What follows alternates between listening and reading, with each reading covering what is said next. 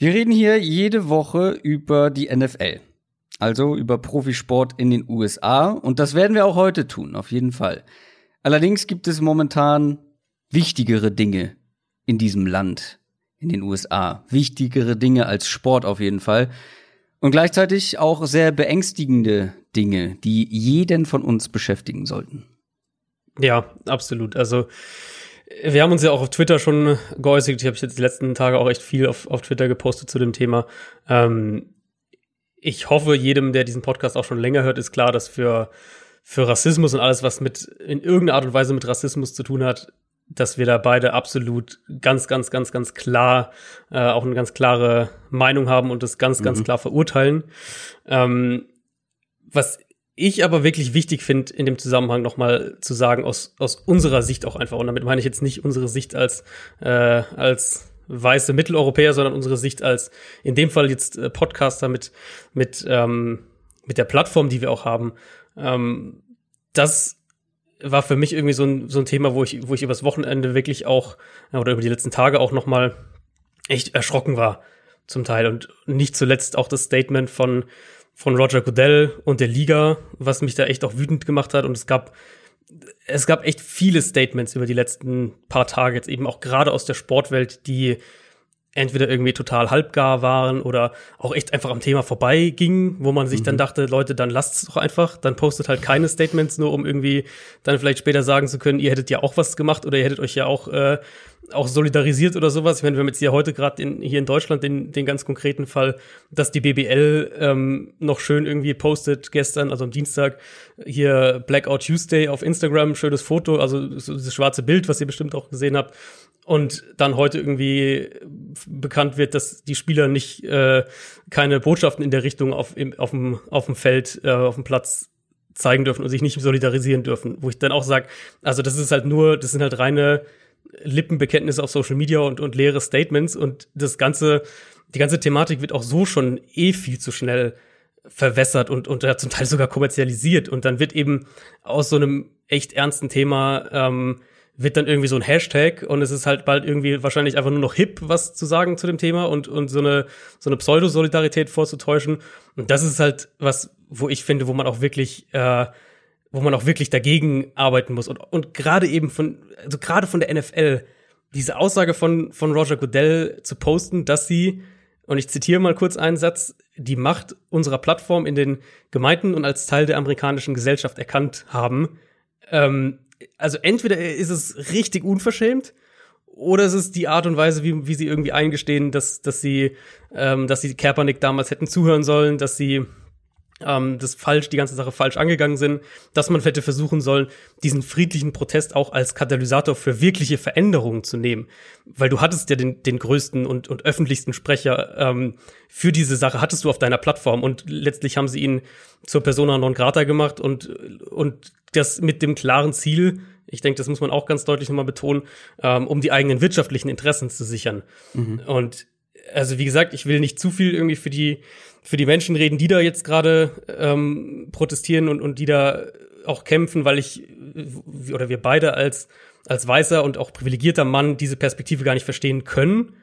Ähm, aber was ich halt sagen will, ist, dass dieser und das kann man auf, auf verschiedene Themen auch anwenden, dass eben, wenn du jahrzehntelang Stillstand hast und das Gefühl, dass sich eben nichts verändert und die eigene Stimme nicht gehört wird, dass das an irgendeinem Punkt radikalisiert. Und deswegen braucht es eben große Player wie die NFL zum Beispiel, um diese Bühne auch zu nutzen. Und, und zwar eben nicht nur irgendwie mit, mit einem Hashtag und irgendwie mit ein paar Geldspenden oder sowas, das ist alles schön und gut. Aber du musst es halt auch weitertreiben und du musst dann in dem Fall für alle, die eben eine Bühne haben, musst du, wenn du es irgendwie kannst, diesen Menschen auch eine Stimme geben auf der Bühne, weil für uns jetzt in unserer Perspektive sollte es ja eigentlich die erste Aufgabe sein, eben zuzuhören und sich versuchen mal zumindest ansatzweise zu verstehen, was es eben bedeutet, als Afroamerikaner in Amerika aufzuwachsen. Nur das Problem ist, dass, dass ganz besonders die Leute, die, ähm, die diese unterdrückte Perspektive hören müssten, um eben ihre Einstellung zu verändern, die erreichst du halt nicht mit, keine Ahnung, Vorträgen und, und irgendwelchen Kommentaren, so gut sie auch irgendwie sein mögen, sofern solange es halt auf irgendwelchen politischen Plattformen stattfindet. Dafür brauchst du eben die Bühne, wie es die NFL ist. Und, und dann brauchst du auf dieser Bühne die Stimme wie ein, die von einem Colin Kaepernick. Und ähm, du kannst letztlich, ich glaube, so kann man es vielleicht zusammenfassen, du kannst diese, diese tief in das Wesen implantierte Denkweise von den Menschen nicht mit irgendwelchen Solidaritätsbekundungen verändern. Aber genau das musst du eben machen. Du musst die Denkweise mhm. nachhaltig verändern, sonst verändert sich an dem generellen Thema überhaupt gar nichts. Und ich will jetzt gar nicht anfangen, über Trump zu reden, weil das äh, schießt uns ganz weit weg von, von, äh, von allem, was der da gerade treibt. Aber selbst wenn jetzt ein anderer Präsident an der Macht ist, wir reden ja nicht von politischen Reformen oder sowas, sondern wir reden ja davon, dass sich wirklich eine, eine, eine Denkweise von einem Kollektiv oder von einem Teil eines Kollektivs verändert. Und darf, das funktioniert halt, glaube ich, nur, indem du permanent diesen Diskurs auch vorantreibst, aber eben diese Menschen auch erreichst. Und deswegen hoffe ich, dass Godell dieses Statement mit einer gewissen Selbstreflexion geschrieben hat, falls er es überhaupt geschrieben hat oder abgesegnet hat. Ähm, und das dann noch gesagt, Kaepernick muss ja kein Spieler in deiner Liga sein, damit du ihm eine Bühne bietest, sondern du könntest, könntest ihm ja auch anderweitig eine Bühne geben. Ja, du hast ganz viel von dem schon gesagt, was mir auch im Kopf so rumgeschwirrt ist. Vor allem das Wichtigste finde ich nochmal zu sagen, nein, wir können uns da nicht reinversetzen. Niemand von ja, uns, ja. von uns beiden, wenige aus Deutschland, also wir Weiße können uns das nicht vorstellen, wie sich Rassismus anfühlt. Genau. Wir können versuchen, uns da hineinzufühlen, aber das ist ganz weit weg von dem, was da seit Ewigkeiten abgeht in den USA. Und wir brauchen jetzt auch gar nicht so tun, äh, hier so schön weit wegschieben, so in den USA. Da ist, da ist ein, ja, da kocht es gerade über, aus guten Gründen. Aber in Deutschland gibt es gerade ähnliche Tendenzen und ähnliche Entwicklungen, die gerade wieder mehr werden. Und auch Polizeigewalt äh, an zum Beispiel mhm. Flüchtlingen ist in Deutschland seit Jahren ähm, ein ja, etwas unter den Teppich gekehrtes Thema, möchte ich sagen. Aber trotzdem, das, was da seit Jahren, Jahrzehnten und noch viel länger abgeht, ist einfach unmenschlich und falsch. Und ja, wir hatten diese friedlichen Proteste. Du hast sie angesprochen. Colin Kaepernick. Das ja. wollten sie nicht. Ja, das wollte genau. die NFL nicht. Das wollte viele Teile der Gesellschaft nicht, die das als, die das als Denunzierung der amerikanischen Flagge irgendwie sehen. So auch übrigens ein Drew Brees heute, glaube ich, wieder mhm. in einem mhm. Interview. Das hat überhaupt nichts damit zu tun. Das hat überhaupt nee. nichts damit zu tun. Und diesen friedlichen Protest wollte da drüben keiner. So, und jetzt ist halt wieder sowas wie mit George Floyd passiert. Das ist nicht das erste Mal, das gibt es immer, immer wieder. Und es ist zwar, es ist zwar grausam, aber gut, dass das, also dass das Menschen gesehen haben, wie und was da passiert ist. Leider. Weil, wie gesagt, wenn das nicht der Fall gewesen wäre, wäre das nicht, gäbe es jetzt nicht diese Bewegung. Und natürlich wären Proteste schön ohne diesen, ja, wirklich auch teilweise zielverfremdeten Vandalismus, der da aktuell stattfindet. Aber wie gesagt, diesen friedlichen Protest gab es. Darüber sollten sich gerade NFL-Fans nochmal bewusst sein. Und es hat nichts geändert. Es hat einfach nichts geändert. Kein Stück. Und ja, du hast Trump angesprochen der schürt das Ganze natürlich noch. Der spaltet genau. eine eh ja, schon genau. gespaltene Gesellschaft immer weiter. Und wenn die Gewalt oder wenn Gewalt generell die Reaktion auf Ungerechtigkeit ist, sollte man das nicht mit noch mehr Gewalt versuchen zu unterdrücken. Ähm, wie gesagt, ich habe es eingangs erwähnt, es sind beängstigende Dinge, die da momentan abgehen, ähm, mit was sich da gerade aufschaukelt.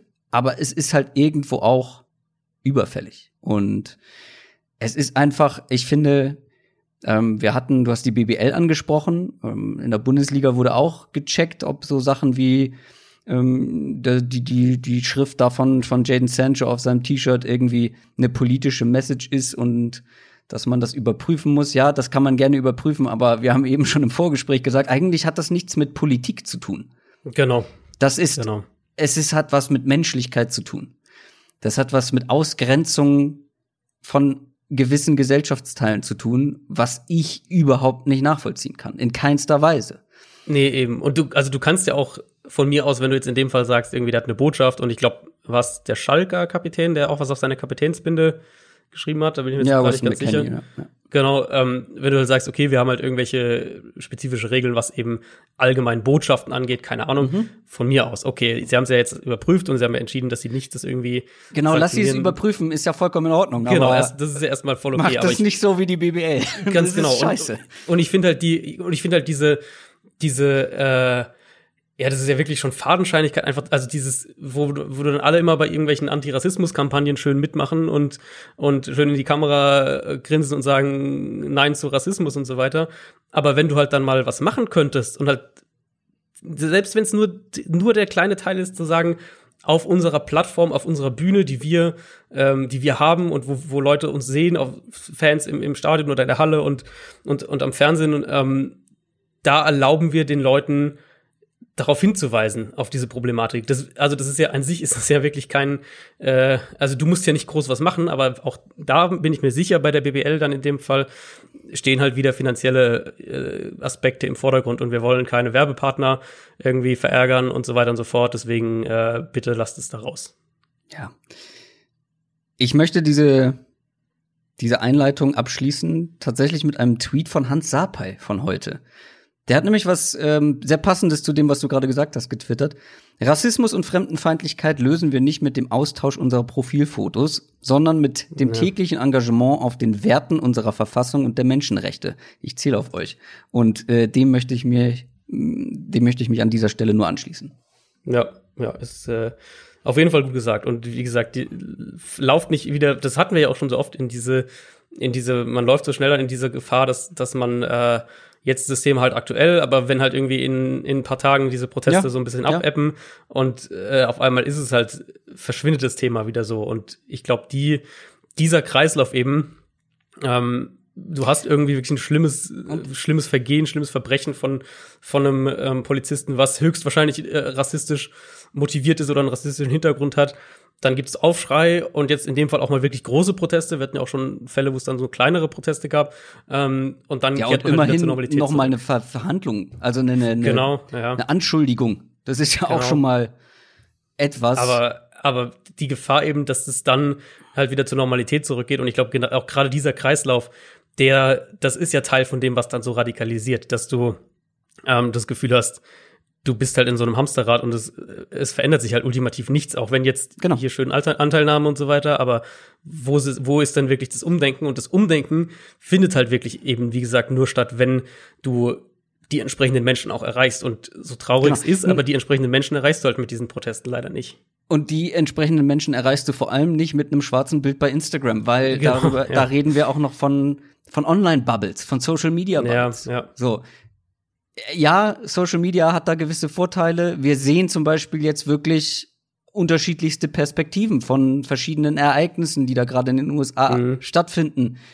Trotzdem bewegen wir uns alle in unserer Bubble. Und ich weiß ganz sicher, dass ich, jetzt jetzt mal äh, so geschätzt, aber ich glaube nicht, dass ich wirklich jemanden in meiner Followschaft habe, egal auf welchem Kanal, der wirklich etwas gegen diese Proteste hat, der wirklich irgendwie ein hohes Maß an Fremdenfeindlichkeit in sich trägt. Und das wenn wir uns, ist, ja. Ja. also das ist eine Mutmaßung, ich hoffe das sehr und wenn das anders ist, gerne entfolgen, so, aber du Oder erreichst, zuhören, wie du zuhören und äh, zuhören und und äh, versuchen sich zu verändern. Schwenken wir, versuchen wir äh, zum Football zu kommen, oder? Ich würde sagen, ja.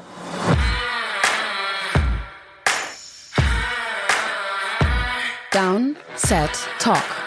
Der Football-Podcast mit Adrian Franke und Christoph Kröger.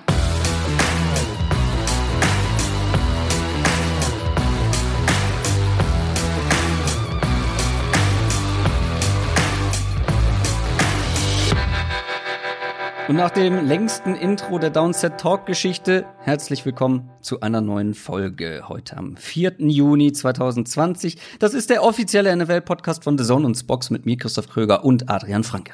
Einen wunderschönen guten Tag. Ich habe es versprochen, wir reden heute natürlich in der Folge selbst über die NFL, über Football. Ich habe schon mehrfach die Nachricht bekommen, nach der letzten Offseason zum Beispiel, dass viele sagen, diese Division Previews, die wir jetzt seit das dritte Mal machen, ne? Ähm, mhm. Das ist das, das sind die besten Folgen des Jahres. ähm, weil wahrscheinlich man das, die auch noch mal nachhören kann, wenn es dann wirklich mit der Saison losgeht und dann wirklich alles noch mal kompakt für jedes Team zusammengefasst wird. Und guess what? Es ist wieder soweit. Wir starten heute mit den Division Previews, die nächsten acht Folgen. Gucken wir auf alle 32 Teams, auf alle Divisions im Einzelnen. Hin und wieder bestimmt auch mal mit Gästen wieder dieses Jahr. Heute ohne Gast. Und wir haben euch abstimmen lassen, welche Division als erstes dran sein soll.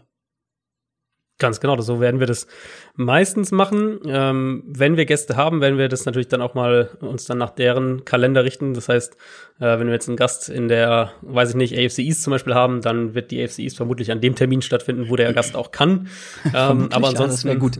Wäre sinnvoll, genau. Aber ansonsten werden wir das auch wieder sehr gerne mit euch machen. Also ähm, wird die nächsten, ja, sechs, sechs, sieben Wochen wird's äh, sicher noch drei, vier Abstimmungen geben, wo ihr dann auch entscheiden könnt, was zuerst kommt. Das haben wir bei Twitter gemacht. Diese Abstimmung. Also gerne da folgen, wer es noch nicht tut. Twitter, bei Instagram natürlich auch und auch bei YouTube. Und wer möchte bei Patreon. Da sind wirklich jede Woche neue Leute mit dabei. Das freut uns nach wie vor. Zum Beispiel Dirk Berthold mit 10 Dollar pro Monat. Vielen, vielen Dank. Nochmal kurz zu Patreon, zu unserem Special Team. Was macht ihr da? Ihr supportet uns. Das geht schon ab einen Dollar pro Monat, kann aber auch mehr sein. Und ihr sorgt dafür, dass das hier alles vielleicht irgendwann mal noch größer wird, wir das noch etwas größer aufziehen können. Zum Beispiel mit zwei Folgen pro Woche, man darf ja noch träumen. Hm. Ihr bekommt dafür zum einen Zugang zum exklusiven Downset Talk Discord Channel. Da kann man sich über das eigene Team austauschen mit anderen Fans. Man findet eine Fantasy-Liga oder Mitspieler für die eigene Liga. Und was ich in letzter Zeit auch häufig gesehen habe, man findet Madden-Gegner. Jetzt gerade in Corona-Times, ähm, wo viele dann auch gerne mal vor der Konsole äh, hocken. Madden-Gegner findet man da auch, wenn man im Freundeskreis vielleicht nicht so viele Leute hat und die alle FIFA spielen. Dann hat man noch die Möglichkeit, gegen mehrere hunderte Fantasy-Spieler in der Downset Talk Bundesliga anzutreten. Wir haben es häufig erwähnt, aber da gibt's jetzt auch eine Zusammenfassung auf unserer Homepage mit allen Infos, auch mit dem Anmeldeformular. Da wurden wir häufig nachgefragt www.downsettalk.de slash fantasy-bundesliga. Da hat Michael Klock sich mal austoben dürfen. Und natürlich bekommt ihr bei Patreon regelmäßig mal eine Bonusfolge. So. Ganz genau. Wir haben, wir haben, äh, wir haben oft was drauf und wir haben auch noch ein, zwei in ich sag jetzt mal, in Planung. Äh, ja. Wann wir die umsetzen, noch schauen noch, aber wir haben es auf jeden Fall in Planung. Genau, und natürlich könnt ihr da auch alle alten Bonus-Podcast-Folgen hören. News aus der NFL. Ja, es war kaum Platz für News, für NFL-News diese Woche. Aber es gibt dann doch zwei Kleinigkeiten. Vor allem dreht sich viel um neue Regeln, die es geben wird. Was haben wir da?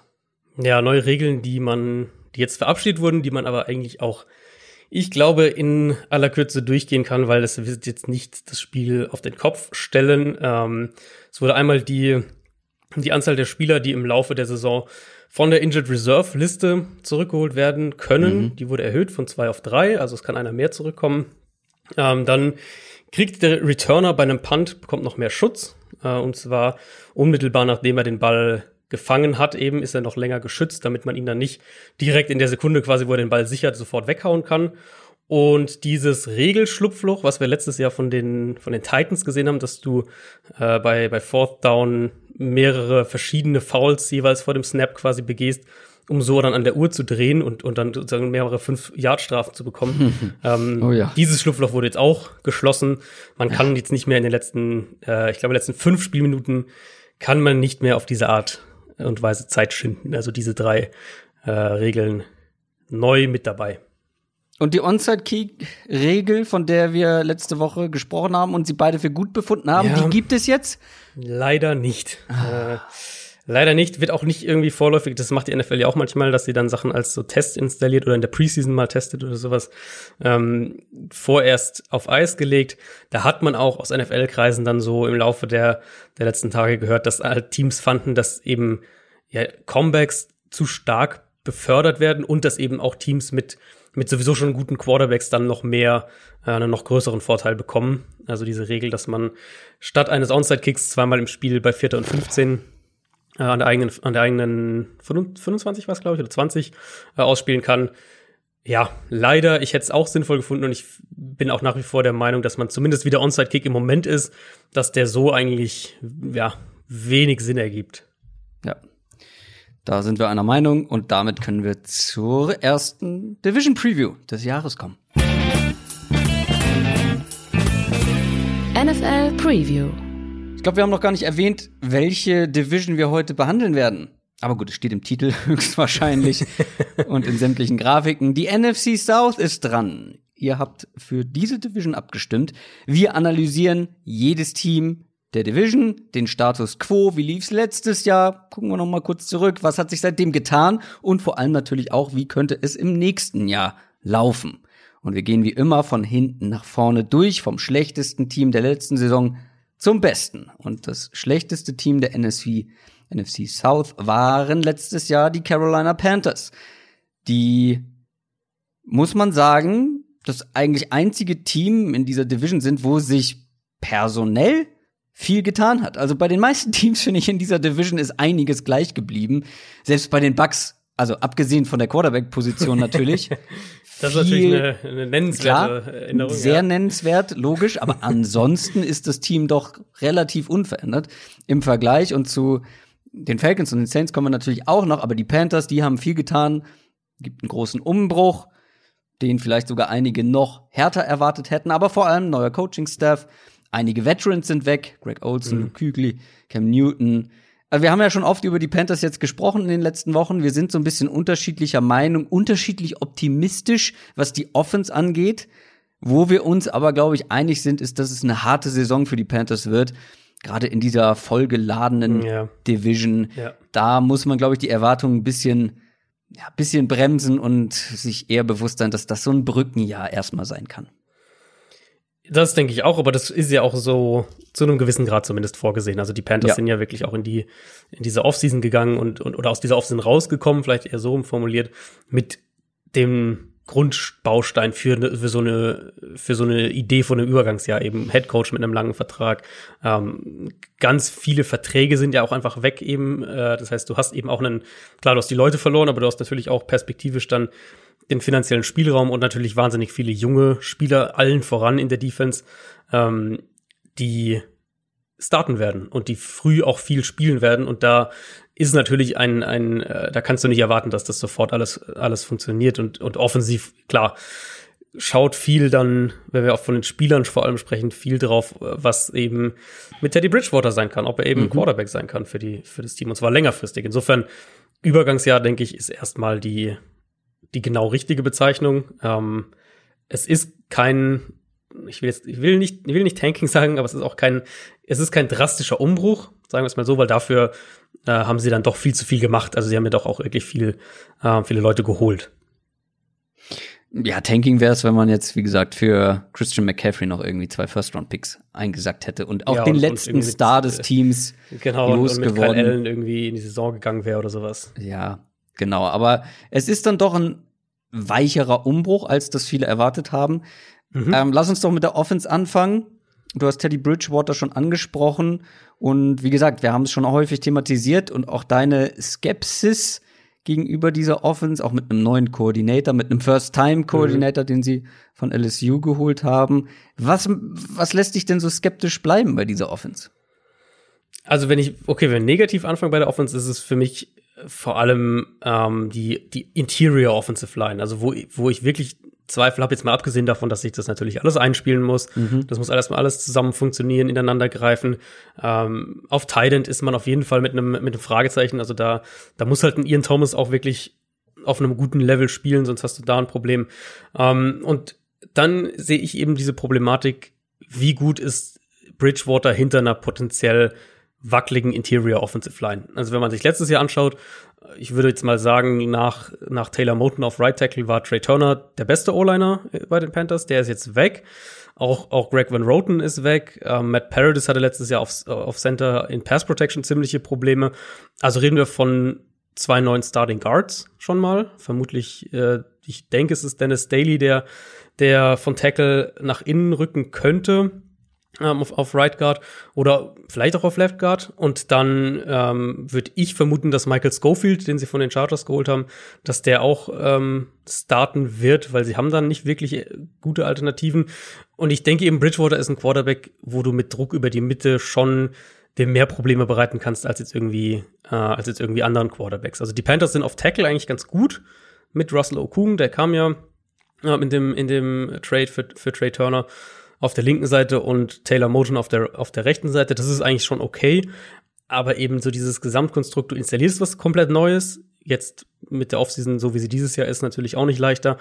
Plus eben, ich glaube, wackelige Interior Offensive Line und ein Quarterback, der eben erst noch eigentlich auch wieder zeigen muss, wie weit er als Franchise Quarterback halt funktioniert. Das ist ja letztlich das, äh, die ultimative Frage bei den Panthers. Das sind eben für mich so in diesem Konstrukt drei, drei, zwei, drei Fragezeichen, wo ich sage, da könnte es halt doch echt auch noch einiges an Sand im Getriebe, im Getriebe sein. Plus dann eben die Grundthese, die ich ja nun mal bei den Panthers habe, dass die oft Rückstände aufholen müssen, weil ich glaube, von der Defense darf man zumindest in diesem Jahr echt nicht allzu viel erwarten.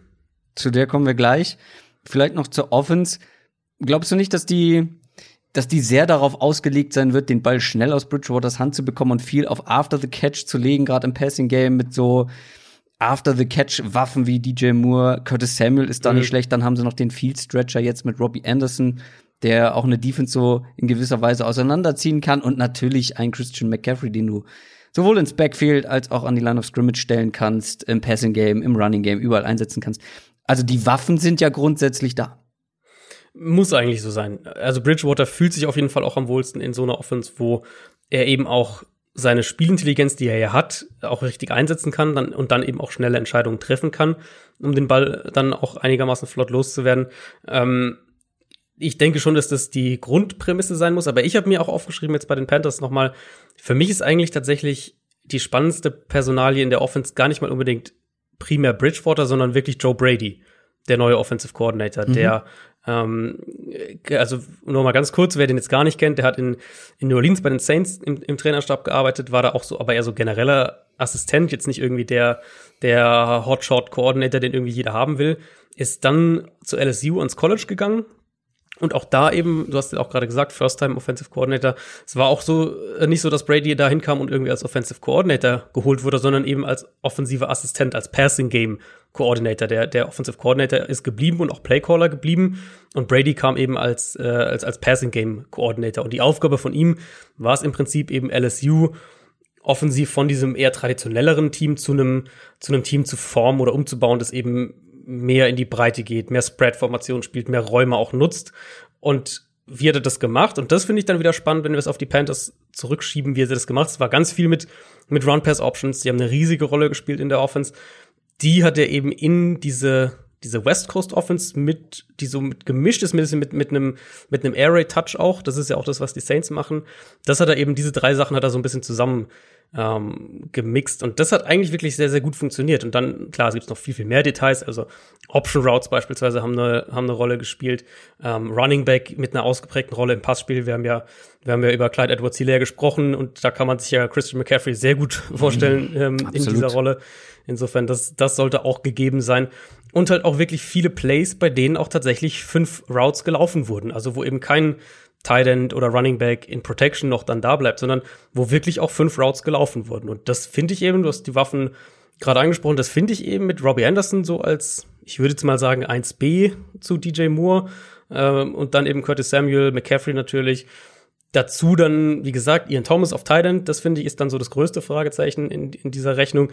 Aber so diese, wenn die alle fit sind und Ian Thomas einigermaßen solide spielt, dann hast du schon so auch diese fünf Waffen, mit denen du echt was machen kannst. Deswegen bin ich einfach wahnsinnig gespannt, wie viel von dem, ähm, was wir bei LSU letztes Jahr auch gesehen haben, er jetzt in der NFL installiert und dann natürlich ultimativ, wie das mit Bridgewater auch funktioniert. Und ich glaube, wir hatten es ja auch schon mal grob angesprochen, so ein paar seiner Stärken und Schwächen als Passer, ähm, jetzt mal Accuracy, Antizipation, Decision Making eher so auf der positiven Seite, Armstärke dann eher auf der negativen Seite. Da ist Bridgewater vom Quarterback-Typ ist er nicht so komplett unterschiedlich wie Joe, von Joe Burrow. Und Burrow ist dort deutlich aggressiver im vertikalen Passspiel und auch auch besser, wenn er Plays kreieren muss, außer Und on der the Struktur. run. Genau. Oder? Das ist jetzt nicht Bridgewaters Spiel, aber zumindest gibt's glaube ich, genügend Parallelen, warum man sich oder wie man sich erklären kann, warum die Panthers Bridgewater auch wirklich haben wollten. Und sie waren ja auch sehr aggressiv. Also sie wollten ihn ja offensichtlich ähm, dann auch mit einer Priorität haben. Und deswegen, wie das Zusammenspiel funktioniert und wie viel Brady da wirklich auch von seiner Offense mitbringen kann, ich glaube, das ist einmal aus taktischer Sicht super spannend, aber es wird auch eine maßgebliche Rolle spielen, wenn wir davon reden, wie weit die Panthers dieses Jahr kommen. Ja, wie gesagt, ich bin da ja grundsätzlich, was diese Offense angeht, auch irgendwo optimistisch, weil ich glaube, Mhm. dass das einfach alles gut ineinander passt. Ich habe es häufig erwähnt. Da plus halt eben diese zwei neuen spannenden Charaktere, Coaches mit Matt Rule und Joe Brady. Wie gesagt, da, da, da kann man sich nicht drauf verlassen, dass das gerade im ersten Jahr äh, mit dieser Genau. Interior Offensive Line irgendwie gut funktioniert. Für mich haben sie trotzdem das Potenzial, irgendwo positiv zu überraschen, weil, glaube ich, da einiges halt einfach in Sachen Philosophie, System und Spielermaterial gut zusammenpasst. Hast du noch was zur Offense? Nee, ich glaube, wir haben alles Wichtige gesagt. Also eben Abgang Greg Olson, denke ich, das darf man echt nicht unterschätzen. Cam ist natürlich Gut, offensichtlich. der jetzt aber Greg Ähm, Olson war auch häufig verletzt in den letzten Genau, war auch häufig verletzt, das stimmt auf jeden Fall, Jahren. aber war so auf Thailand natürlich immer die, Mhm. die Bank, wenn er, wenn er denn gespielt hat.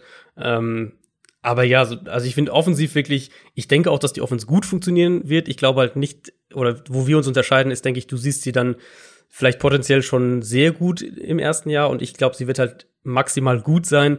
Und da habe ich dann halt Zweifel, dass das reicht, die Defense mitzutragen. Ja, ich bin bei den Panthers insgesamt auch nicht groß optimistisch und auch nicht euphorisch.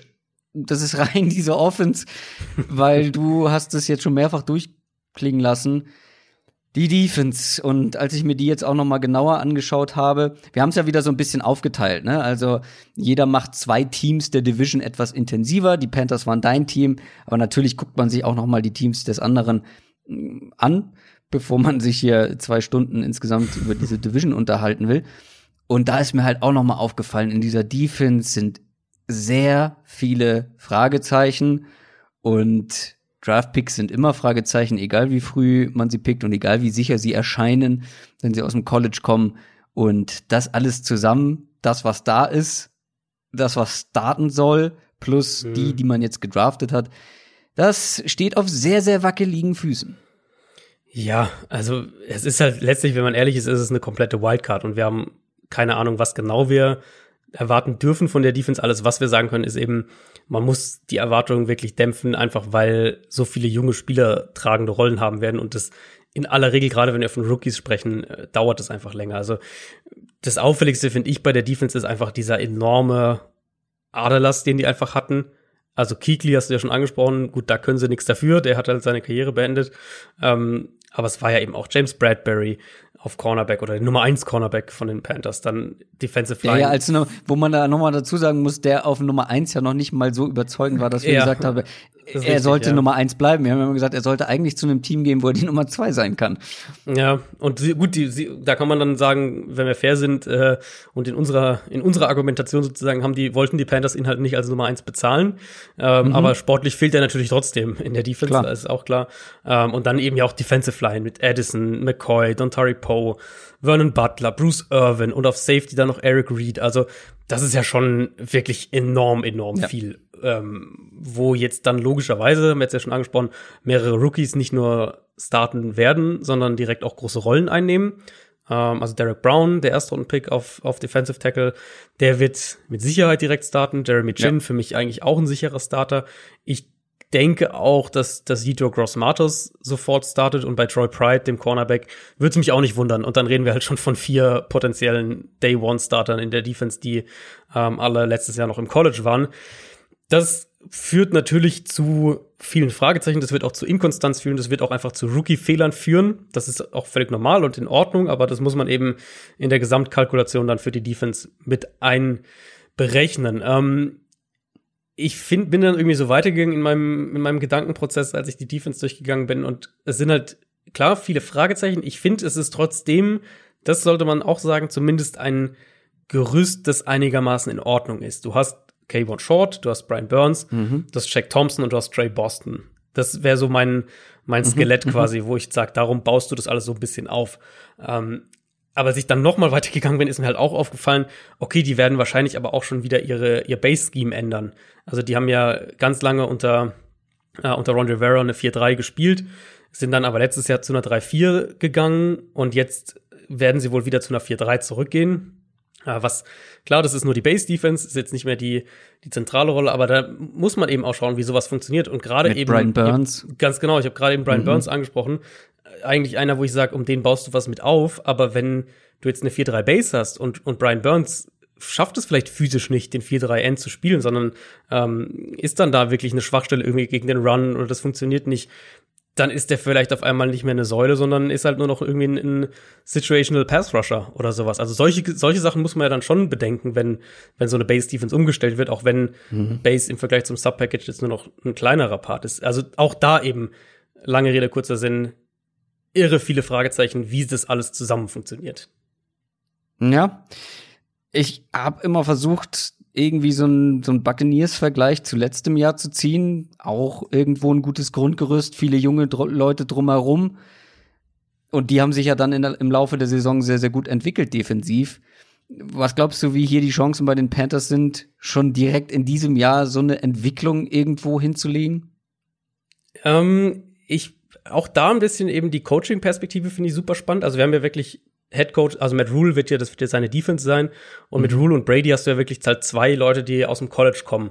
Wo ja in vergangenen Jahren das eher dann so war, ein, einer ist vielleicht, kommt vielleicht aus dem College, aber dann ist der andere ein NFL, äh, hat NFL-Erfahrung. Also Arizona letztes Jahr zum Beispiel haben wir Kingsbury geholt, Defensive Coordinator, ähm, haben sie dann einen aus NFL, NFL-Erfahrung geholt, um eben so dieses, dieses Zusammenspiel so ein bisschen zu haben. Und in dem Fall haben wir ja beides mal mit jetzt direkt aus dem College wir wissen bei Matt Rule, dass er ähm, was, was man ja so als positionslose Spieler bezeichnet, also hohe Flexibilität, dass ihm das wichtig ist. Das hat er auch selbst noch mal vor dem Draft gesagt. Ähm, da finde ich zum Beispiel gerade Jeremy Chin passt halt super in diese Beschreibung. Auch Shaq Thompson passt da sehr, sehr gut rein. Äh, Tahir Whitehead kann auch die verschiedenen Linebacker-Spots spielen. Deswegen haben sie auch nicht äh, den flexibelsten Spieler im, im Draft geholt, als sie konnten. Es ist genau der nächste Punkt, den ich mir aufgeschrieben habe. Ähm, umso überraschender natürlich, dass sie halt nicht Isaiah Simmons genommen haben, sondern sondern Derek Brown, was uns aber auch wieder was sagt. Das sagt uns natürlich, okay, Flexibilität ist ihnen wichtig, aber in ihrem, in ihrer, in ihrem generellen Ansatz priorisieren sie halt die Defensive Line. Und ich finde, das wird auch klar, wenn man sich diesen Kader insgesamt anschaut. Also sie haben jetzt ja letzte Woche noch Eli Apple verpflichtet, der ja eigentlich schon einen Deal bei den Raiders hatte. Das ist dann irgendwie geplatzt. Jetzt haben sie den noch geholt. Aber so diese Cornerback-Gruppe eben, Dante Jackson ist wahrscheinlich deine Nummer eins oder Eli Apple, keine Ahnung. Dann Corn Elder und Troy Pride, das sind so die vier. Ähm, das ist ja schon, also das ist ja schon mega, mega, mega wackelig. Und ja. nicht nur, aber auch mit Blick auf die eigene Division. Deswegen Flexibilität. Ich finde, sie haben spannende Spieler. Gerade Jeremy Chin war ja so vor dem Draft einer meiner, ähm, meiner Spieler, die ich sehr, sehr mochte. Sie haben viele flexible Spieler und sie haben individuell natürlich schon auch die Qualität, gerade K1 Short, Brian Burns, natürlich auch Derek Brown, je nachdem, was wir von, von dem als Rookie dann sehen werden. Aber du musst, du bist halt auch darauf angewiesen, dass diese, ähm, dass diese Spieler auch funktionieren. Und zwar auf einem Level, das eben dann in dem Fall auch, wenn wir jetzt nur auf die Defense schauen, die eigene Secondary mitträgt. Und das ist, glaube ich, ja. in der Summe ist es einfach ein sehr, sehr wackeliges Konstrukt mit halt irre vielen Fragezeichen, die sich dann letztlich auch erst in der Saison beantworten können. Das Problem ist einfach für die Panthers, selbst wenn es wirklich deutlich besser läuft, als man das vielleicht jetzt vor der Saison mit dieser Defense erwartet, die Division ist halt mhm. auf dem Papier, jedes einzelne Team ist so viel stärker eigentlich. Also alleine das wird wahrscheinlich diese Panthers dieses Jahr schon limitieren irgendwie. Ja, ja, das, da, davon muss man ausgehen. Und wie gesagt, das ist ja aber auch in Ordnung. Also für mich, Carolina du. ist so ein ähnlicher Ansatz wie, wie, äh, wie Arizona letztes Jahr, wo ich halt sage, wenn du, wenn du positive Entwicklungen siehst, dann ist die Saison schon ja. mal gut und dann erst würde ich auf den, auf den ja. finalen Win-Loss-Record schauen. Also, also jetzt ehrlich, also wenn ich jetzt wirklich sage, aus meiner, aus meiner Fanbrille sozusagen, dass Arizona jetzt letztes Jahr fünf Spiele gewonnen hat, ist mir völlig wurscht, weil du willst ja die Entwicklung ja. halt sehen. Und ähm, ich glaube, mit der Einstellung würde ich halt als Panthers-Fan auch in die Saison gehen. Und Matt Rule hat bei Baylor, als er übernommen hat, glaube ich, in der ersten Saison ein oder zwei Spiele gewonnen. Ja, der hat ja auch die in einer ganz üblen Phase ähm, Genau. übernommen, genau. Und dann halt aber richtig umgekrempelt und zu einem soliden College-Team gemacht. Also, wie gesagt, da darf man, glaube ich, nach einer Saison, ähm, klar, im Verhältnis sind die Panthers mit ihren Stützen, die, sie- die sie ja offensiv und defensiv haben, nicht so am Boden, wie es wahrscheinlich Klar, ja, klar. Baylor war, als Das ist ja auch, also übernommen NFL hat. Aber einfach, äh, Leistungsdichte ist natürlich eine ganz Ja. andere als im College. Im College kannst du ja wirklich, ja, sag ich mal, fast ins Bodenlose abstürzen. In der NFL haben wir es Ja. auch letztes Jahr ja oft genug gesehen, dass das vermeintlich schlechteste Team dann plötzlich auch gute Teams irgendwie schlagen oder denen gefährlich werden kann. hast du noch was abschließend zu den Panthers? Sonst würde ich weitermachen. Nee, ich fand, das war eigentlich ein, ein, ein gutes äh, Schlusswort. Mit den, ich würde gar nicht mal sagen mit gedämpften Erwartungen vielleicht, aber mit den, mit den richtigen Erwartungen oder mit dem richtigen Ja. Fokus in die Saison gehen, ähm, ist, ist, würde ich jetzt mal behaupten, so ein bisschen das Motto für Panthers-Fans. Und dann kannst du ja eben auch Spaß haben, selbst wenn du vielleicht 10, 11 Spiele verlierst. Aber wenn du eben siehst, okay, diese Offense hier funktioniert und wir sehen hier, dass das klappt und keine Ahnung, Derek Brown ist ein super, hat eine super Rookie-Saison und so weiter und so fort. Also das dann wahrscheinlich eher der Ansatz für 2020.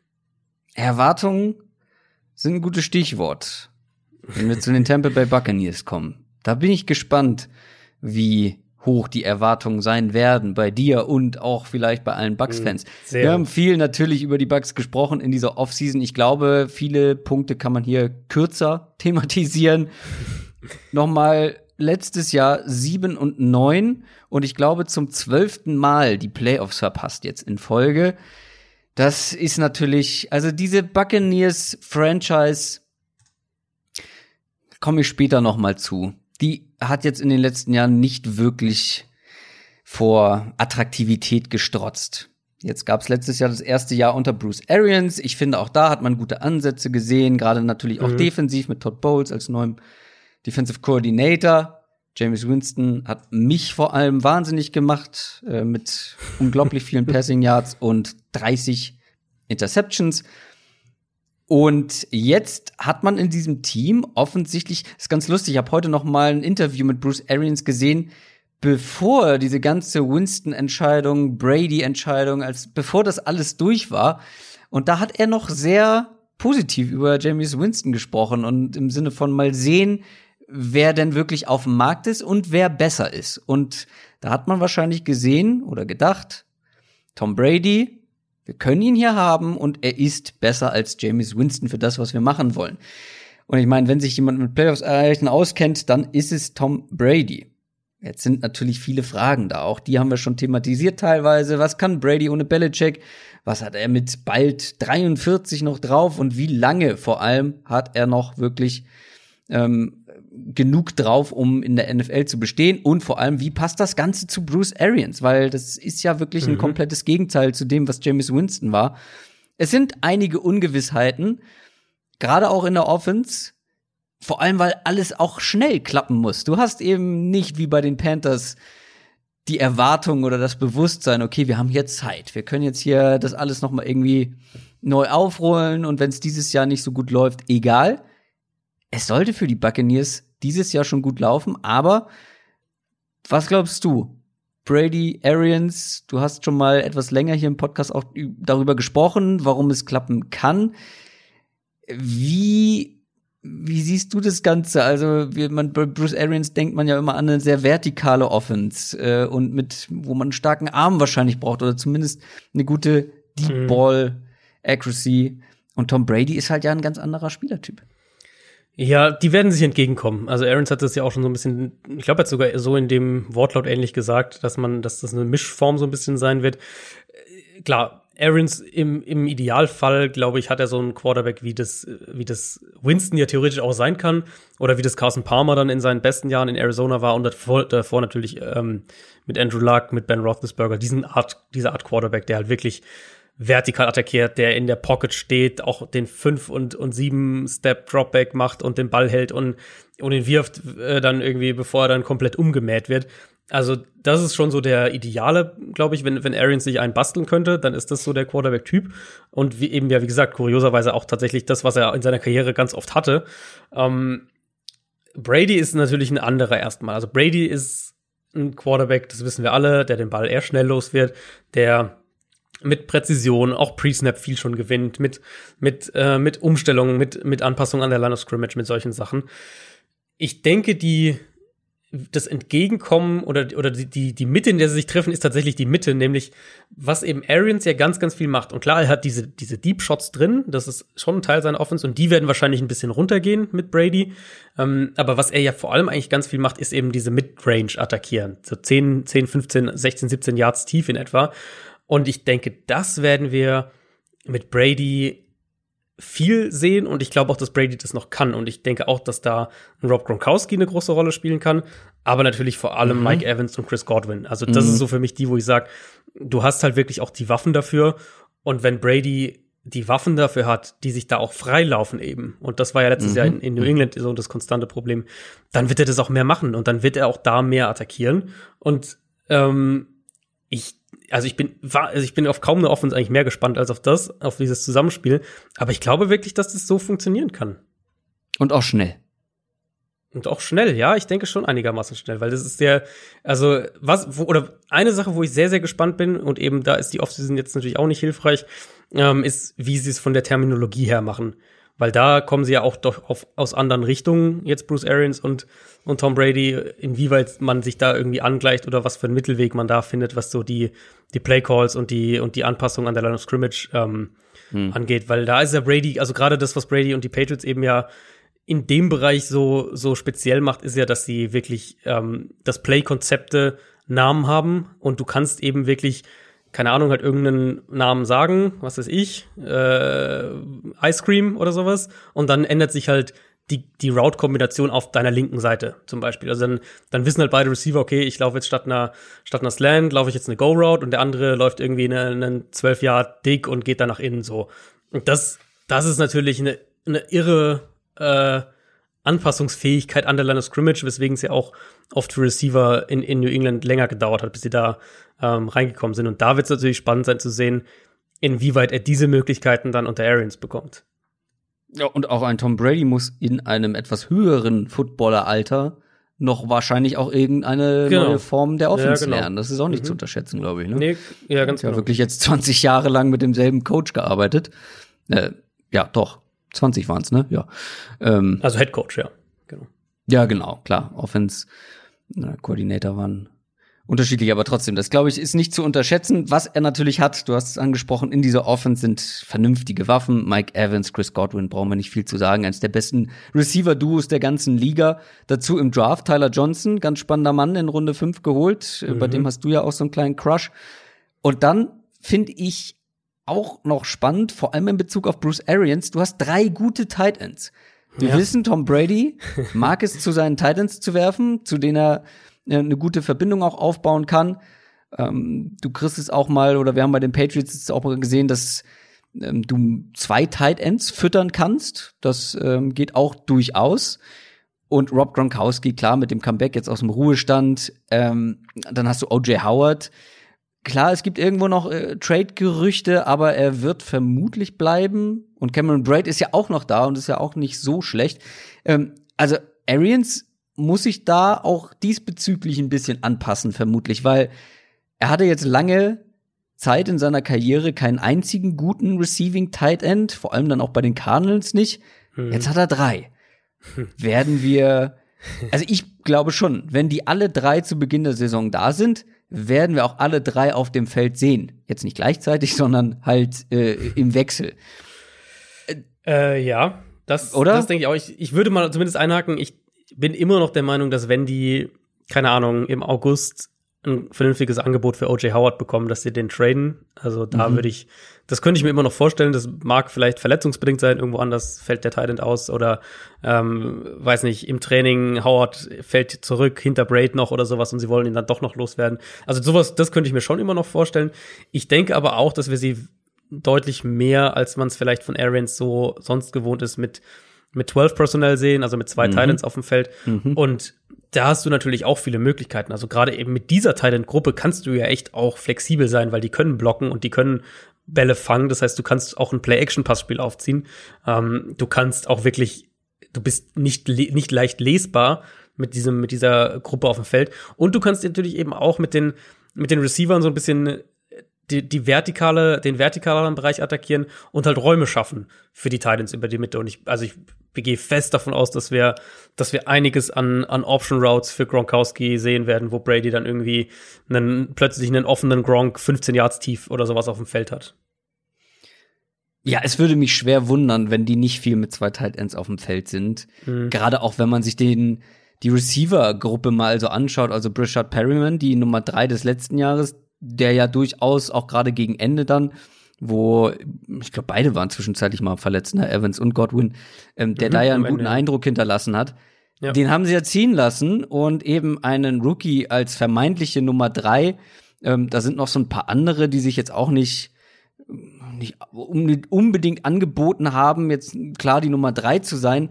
Also du hast diese zwei Top-Receiver und dann erstmal eine, eine Lücke plus halt diese drei guten Tight Ends. Wie gesagt, mhm. es wird mich schwer wundern, wenn sie viel mit äh, drei Receivern spielen werden und dann eben halt zwei ihrer drei Tight Ends auf der Bank lassen. Ich denke, es wird sich, also ja, ich, ich bin mal gespannt. Ich kann es mir irgendwie noch nicht so richtig vorstellen, dass Arians wirklich 12 Natürlich werden sie auch mit drei Receivern spielen, gar keine Frage. Aber genau, also ich, ich, wenn ich jetzt raten müsste, würde ich schon denken, dass es immer noch mindestens 50 Prozent drei Receiver ist, so ungefähr in der Richtung.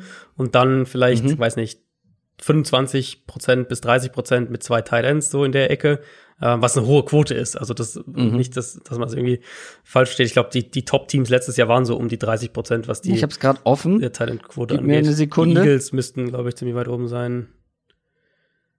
Ah. Ah. es, vielleicht habe ich es nicht ganz komplett hier. Jetzt habe ich es richtig offen. 21 sagst du. Nein, 12. 12. 21 ist mit zwei Running Backs. Also die Eagles hatten 52 Prozent. Okay, da waren die Eagles äh, doch nochmal deutlich drüber. Die waren deutlich ähm, drüber, aber auch mit Abstand. Also die Texans hatten 30, Indianapolis genau, 26 ja, okay. mhm. und alle anderen, ah, Minnesota Eagles, natürlich 34, aber alle anderen eher ja, so bei Eagles, 10, 15 Prozent. Äh, Eagles hatten ja keine Receiver mehr am Ende des Jahres. Das hat die Quote natürlich auch nochmal hochgeschraubt. Den sind ja alle alle ausgefallen. Ähm, nee, genau, deswegen würde ich, also so 20, 25 Prozent in der Range irgendwie, ähm, vielleicht 30 Prozent mit zwei Titans, aber sonst werden wir schon auch noch einiges mit, mit den drei Receivern auch sehen. Deswegen bin ich ja auch der Meinung, dass Tyler Johnson in der, äh, in der Offense eine sehr, sehr gute Rookie-Saison spielen könnte. Was wir jetzt noch ansprechen müssen, sind Offensive Line und natürlich auch das Backfield, klar. Äh, Offensive Line Du hast es gesagt, Tom Brady ist einer, der in der Regel den Ball relativ schnell los wird. Das hilft natürlich auch einer Line. Diese Line letztes Jahr war nicht so gut, aber vielleicht etwas besser, als sie aussah, mit einem James Winston dahinter, der auch viele Pressures und Sex ja, mhm. selbst zu verantworten hatte. Laut Pro Football Focus war er der, der die meisten Pressures und Sex im ganzen Team zu verantworten ja. hatte, die auf seine Kappe gingen. Dann hast du Tristan Wirfs in der ersten Runde, den Offensive Tackle, gedraftet, für den man ja auch noch einen Platz nach oben gegangen ist. Ich glaube, da sind wir uns einig, wenn der, der wird ab Tag eins spielen und wird, der wird ab Tag eins vermutlich mhm. auch mindestens solide spielen als Rookie. Das ist wirklich ein super Spieler.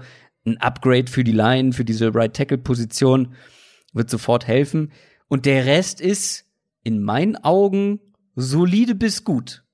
Und ja, ja. das könnte, je nachdem, wie sie dann spielen, vor allem dann vielleicht auch noch mal mit hier und da einem, einem blockenden Tight End als, als zusätzlichen Schutz, das könnte halt schon reichen für, für eine gute Line, hinter der ja, Brady sich wohlfühlt.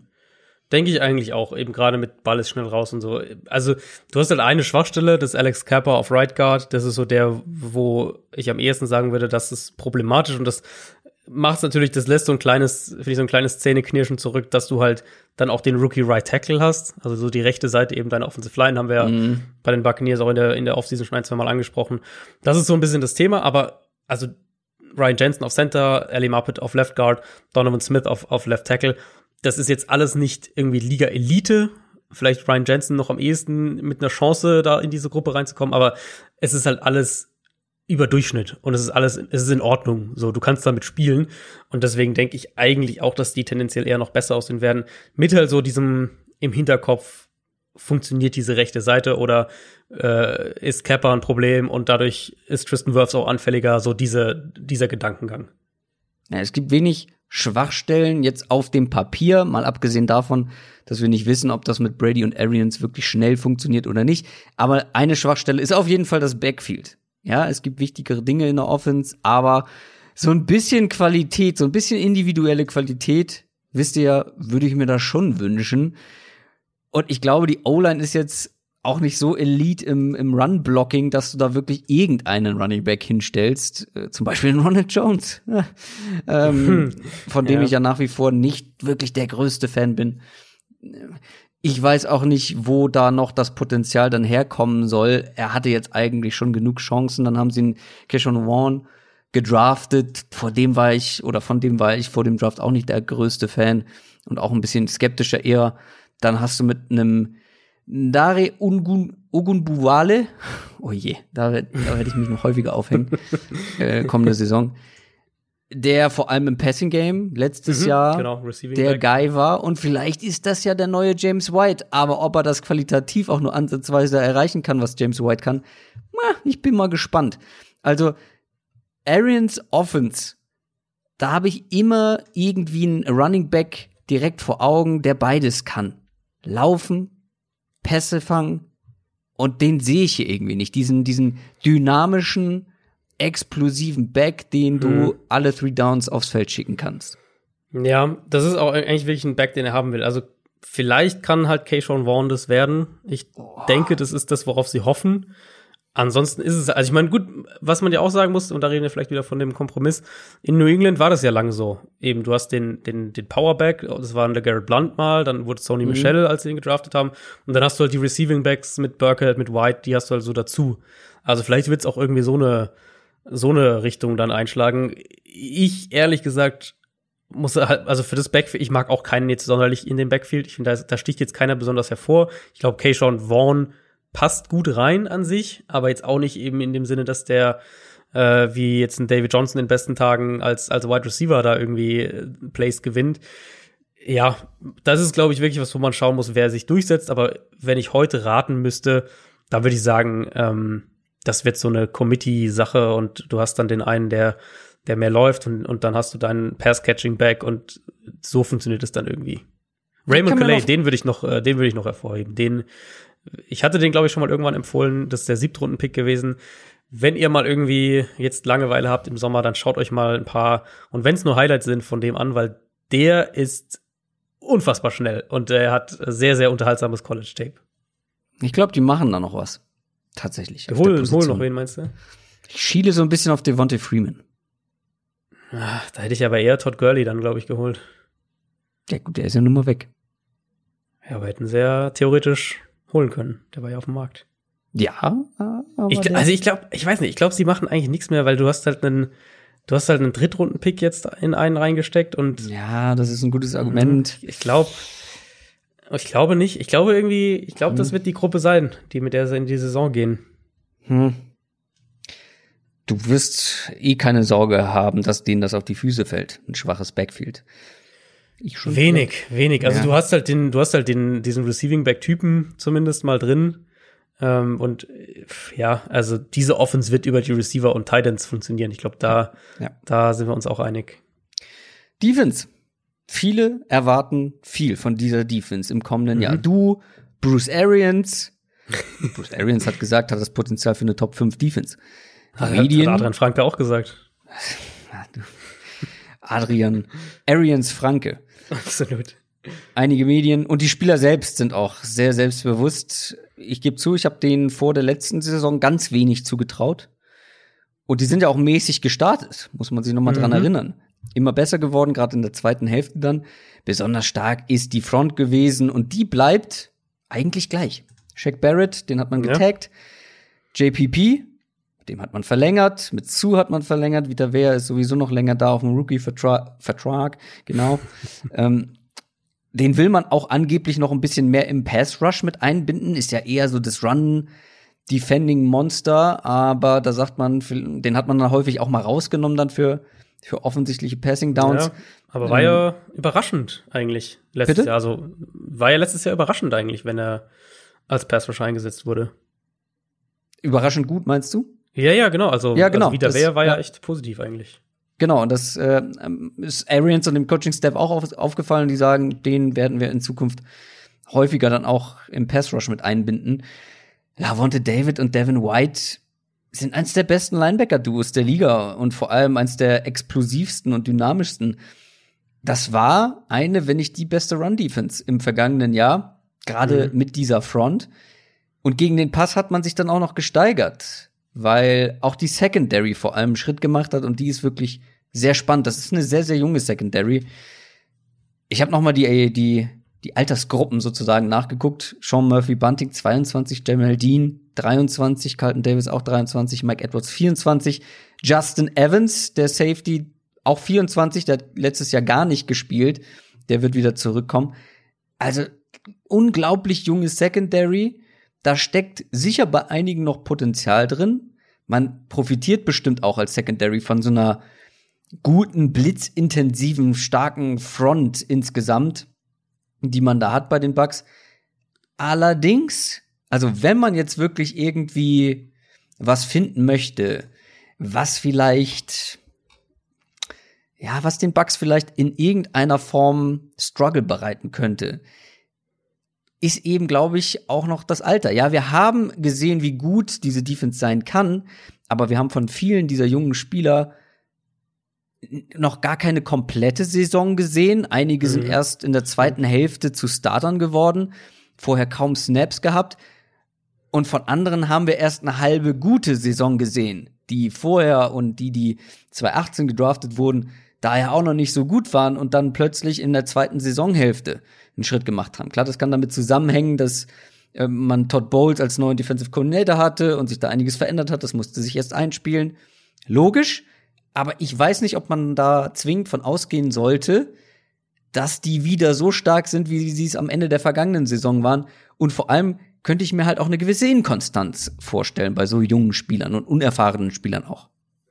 Ah, die Gefahr besteht mit Sicherheit. Das, äh, die Gefahr besteht mit Sicherheit, aber ich finde, die Gefahr besteht ja eben auch, wenn du jetzt sagen wir, du hast ein älteres Team, dann ist ja immer die Gefahr, wann ist der Spieler über sein Zenit und wann geht's irgendwie bergab, so in diese Richtung. Also das ist ja dann die andere Seite der Medaille. Klar, das kann passieren, ähm, aber ich finde insgesamt das, was wir jetzt eben gesehen haben von den Spielern, also äh, ein Carlton Davis war, war letztes Jahr gut, Sean Murphy Bunting war letztes Jahr gut auf Cornerback, Jamal Dean passt super in die Defense und hat jetzt letztes Jahr noch nicht so viel gespielt, aber wenn er gespielt hat, gerade auch, also gerade eben als, als Cornerback in Coverage eben, war er auch sehr, sehr gut. Die Safeties, gut, da kann man vielleicht so ein bisschen mal ansetzen ähm, und, und das so ein bisschen mal schauen, wie das so funktioniert. Ähm, ich glaube, da würde es mich nicht wundern, wenn Antoine Winfield schnell, relativ schnell der, der Beste ist in der Gruppe, was dann auch schwierig sein kann, wenn der Rookie sofort der Beste ist. Also dann, dann ist wahrscheinlich der Rest jetzt auch nicht ideal, aber an sich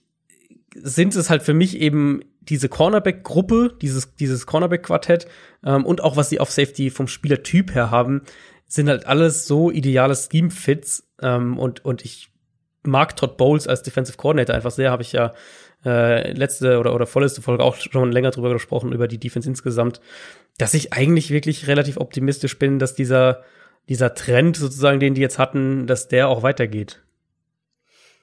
Ja, ist im Rahmen des Möglichen. Und wenn Diene, wie das ein Bruce Arians und ein Adrian Franke erwartet, äh, wie die beiden das vor allem erwarten natürlich und viele andere auch, äh, eine Top 5 Defense haben am Ende des Jahres, Plus dann halt, also dann kann die Offense auch noch ein bisschen Zeit zum, ja, zum sich aneinander gewöhnen und einspielen brauchen. Wenn du so eine starke Defense hast, wird das in der Offense mit den Waffen bestimmt für ein paar Siege mehr reichen. Und dann bin ja. ich gespannt, wie es wie es wird am Ende. Aber wie gesagt, es ist für mich nicht in Stein gemeißelt, dass diese Defense eins zu eins da weitermacht. Aber klar, ist im Rahmen des Möglichen. Also sportlich, um noch mal zum Anfang zurückzukommen, in, zum Thema Erwartung, sportlich ist das schon vielversprechend, was man da mhm. zur Verfügung hat. Es mhm. gibt so ein paar kleinere Fragezeichen. Ich finde, das ist jetzt kein Safe Call zu sagen, die Bugs Playoffs auf jeden Fall. Ich, ich finde, da gibt es schon Potenzial ähm, oder das Potenzial, dass auch gewisse Sachen nach hinten losgehen könnten. Wir haben sie thematisiert. Mal sehen, wie mhm. schnell das alles in der Offense harmoniert bleibt die Defense auf dem Niveau wie letztes Jahr, aber die Baseline ist, glaube ich, sehr hoch und man hat eigentlich alle Bausteine für Erfolg. Was mich an den Bugs einfach so, ja, so optimistisch stimmt, ist gar nicht die sportliche Perspektive eigentlich, sondern ich habe es ja auch schon mal gesagt, also was die an Relevanz sich aufgebaut haben jetzt allein in dieser Offseason mit Brady, mit Ja, Gronk und ja. Bruce Arians im Jahr davor, die sind wieder spannend. Die könnten unterhaltsam werden und ich meine, ja. das als Bucks-Fan zu sagen, ist, glaube ich, eine große Genugtuung, weil das war in den letzten Jahren eher weniger. Ja, man Wobei hat mal zwischendurch Unterhaltsam, unterhaltsam waren sie eigentlich immer. gut unterhaltsam. Nicht immer positiv halt, aber Eben, ja, okay, aber ich meine jetzt aus Fansicht vor allem dann Ja, auch unterhaltsam. Sie waren ja auch irgendwo spannend, weil man den First Overall, Overall Quarterback gedraftet hat.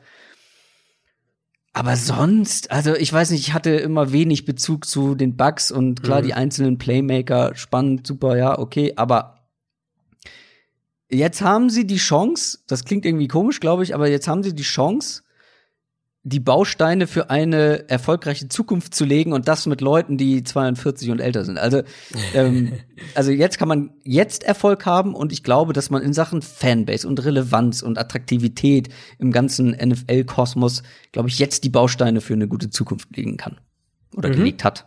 ja, das denke ich auch. Das denke ich auch. Und also, weil du es vorhin so angeteased hast als Frage, also für mich, ich rechne bei den Bucks ehrlich gesagt mit zweistelliger, zweistelligen Siegen und dann halt mal schauen, ob es Mhm. zehn oder elf oder sogar zwölf werden, aber zweistellige Siege und Playoffs sind eigentlich schon das, was ich von dem Team erwarte. Ja, ich bin irgendwie, ich habe noch so eine Rest, so eine Restskepsis in mir. Ja, ich, also es ist, es gibt natürlich auch Ansätze. Also du hast jetzt schon die, die jungen Spieler angesprochen, ich habe kurz die andere Seite gesagt.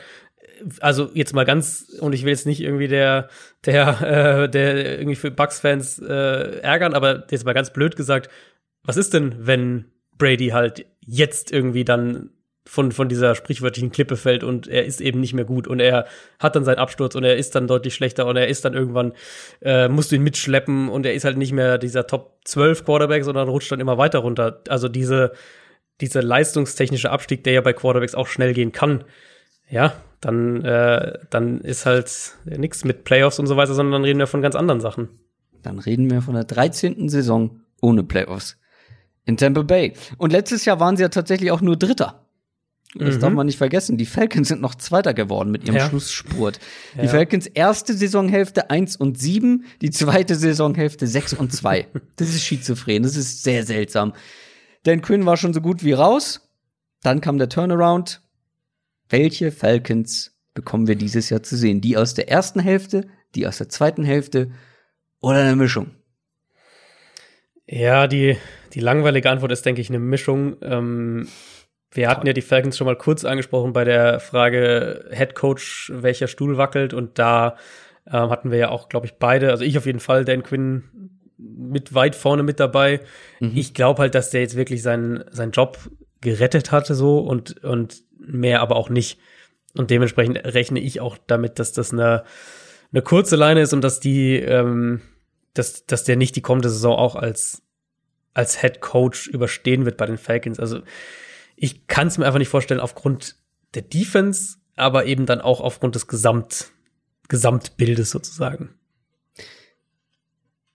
Es wäre so schade, weil in dieser Offense spielen wirklich so Ja, ja. gute, tolle Spieler mit einem Julio Jones, einem jungen Kevin Ridley, der eine gute Entwicklung genommen hat, mit einem Matt Ryan, dem man eigentlich ja auch noch mal irgendwie gönnt, weit zu kommen.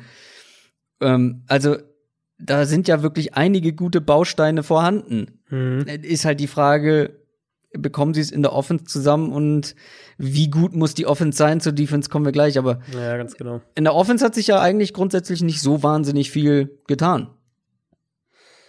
Das stimmt. Ähm, und das Potenzial ist auf jeden Fall auch immer noch da. Also Ja.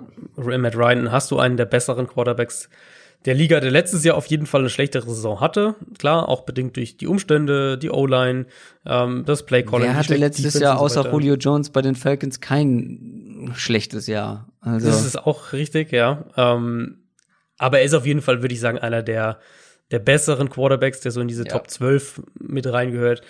Du hast einen der besten Wide Receiver der Liga, du hast eine sehr gute Nummer zwei mit Calvin Ridley.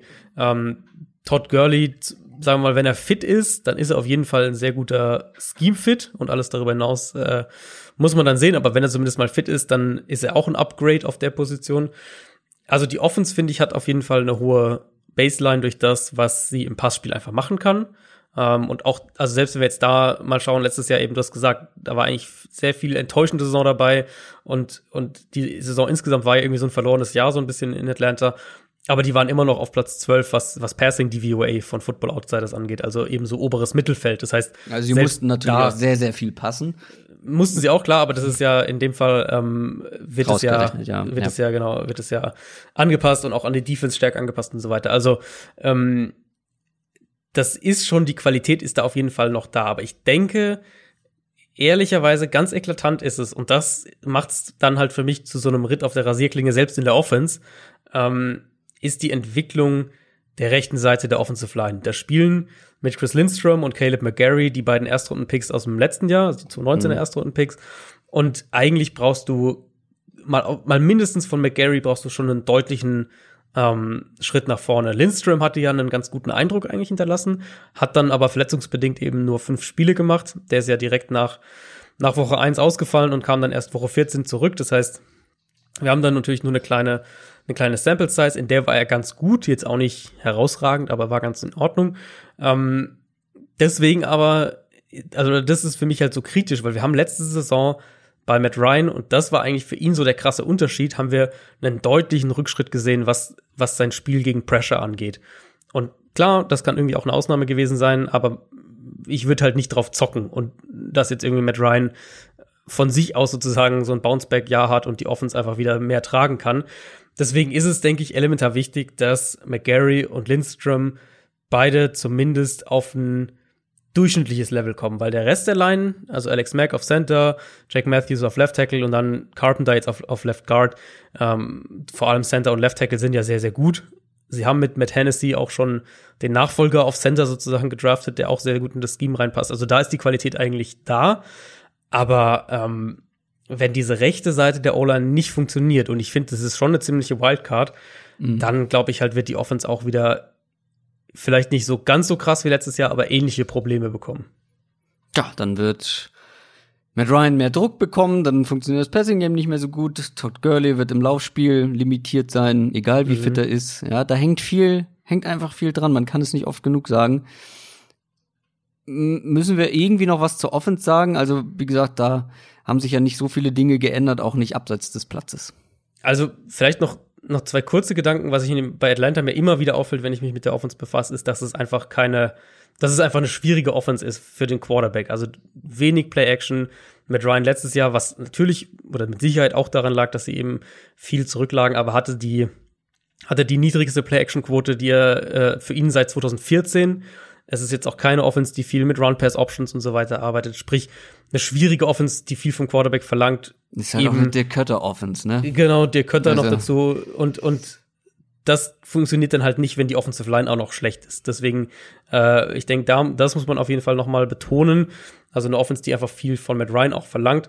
Und wo ich positionsmäßig noch gespannt bin, ist tatsächlich, wer eigentlich Atlantas dritter Receiver wird. Also, ja, also die stimmt, Starter sind ja, eigentlich, mhm. äh, ansonsten sind ja ziemlich klar, O-Line, Running Back, äh, Tight End haben sie ja Hayden Hurst geholt, per Trade, das ist der Austin Hooper Ersatz, ähm, Quarterback und Receiver 1 und 2 sowieso.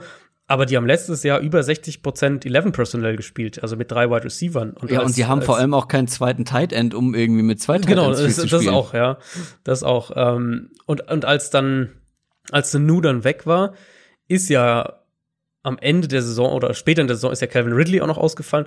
Da waren das dann so Spieler wie ein Russell Gage oder sowas, die dann mhm. äh, insgesamt irgendwie auf fast 70 Targets kamen. Und der einzige Move, den Atlanta ja in der Offense jetzt abgesehen von Gurley äh, in, in dieser Offseason gemacht hat, ist ja, dass die Laquan Treadwell geholt haben. Und der war ja jetzt nun in Minnesota schon ein ziemlicher Bast, auch in der Nummer drei Rolle hinter, hinter Thielen und Diggs.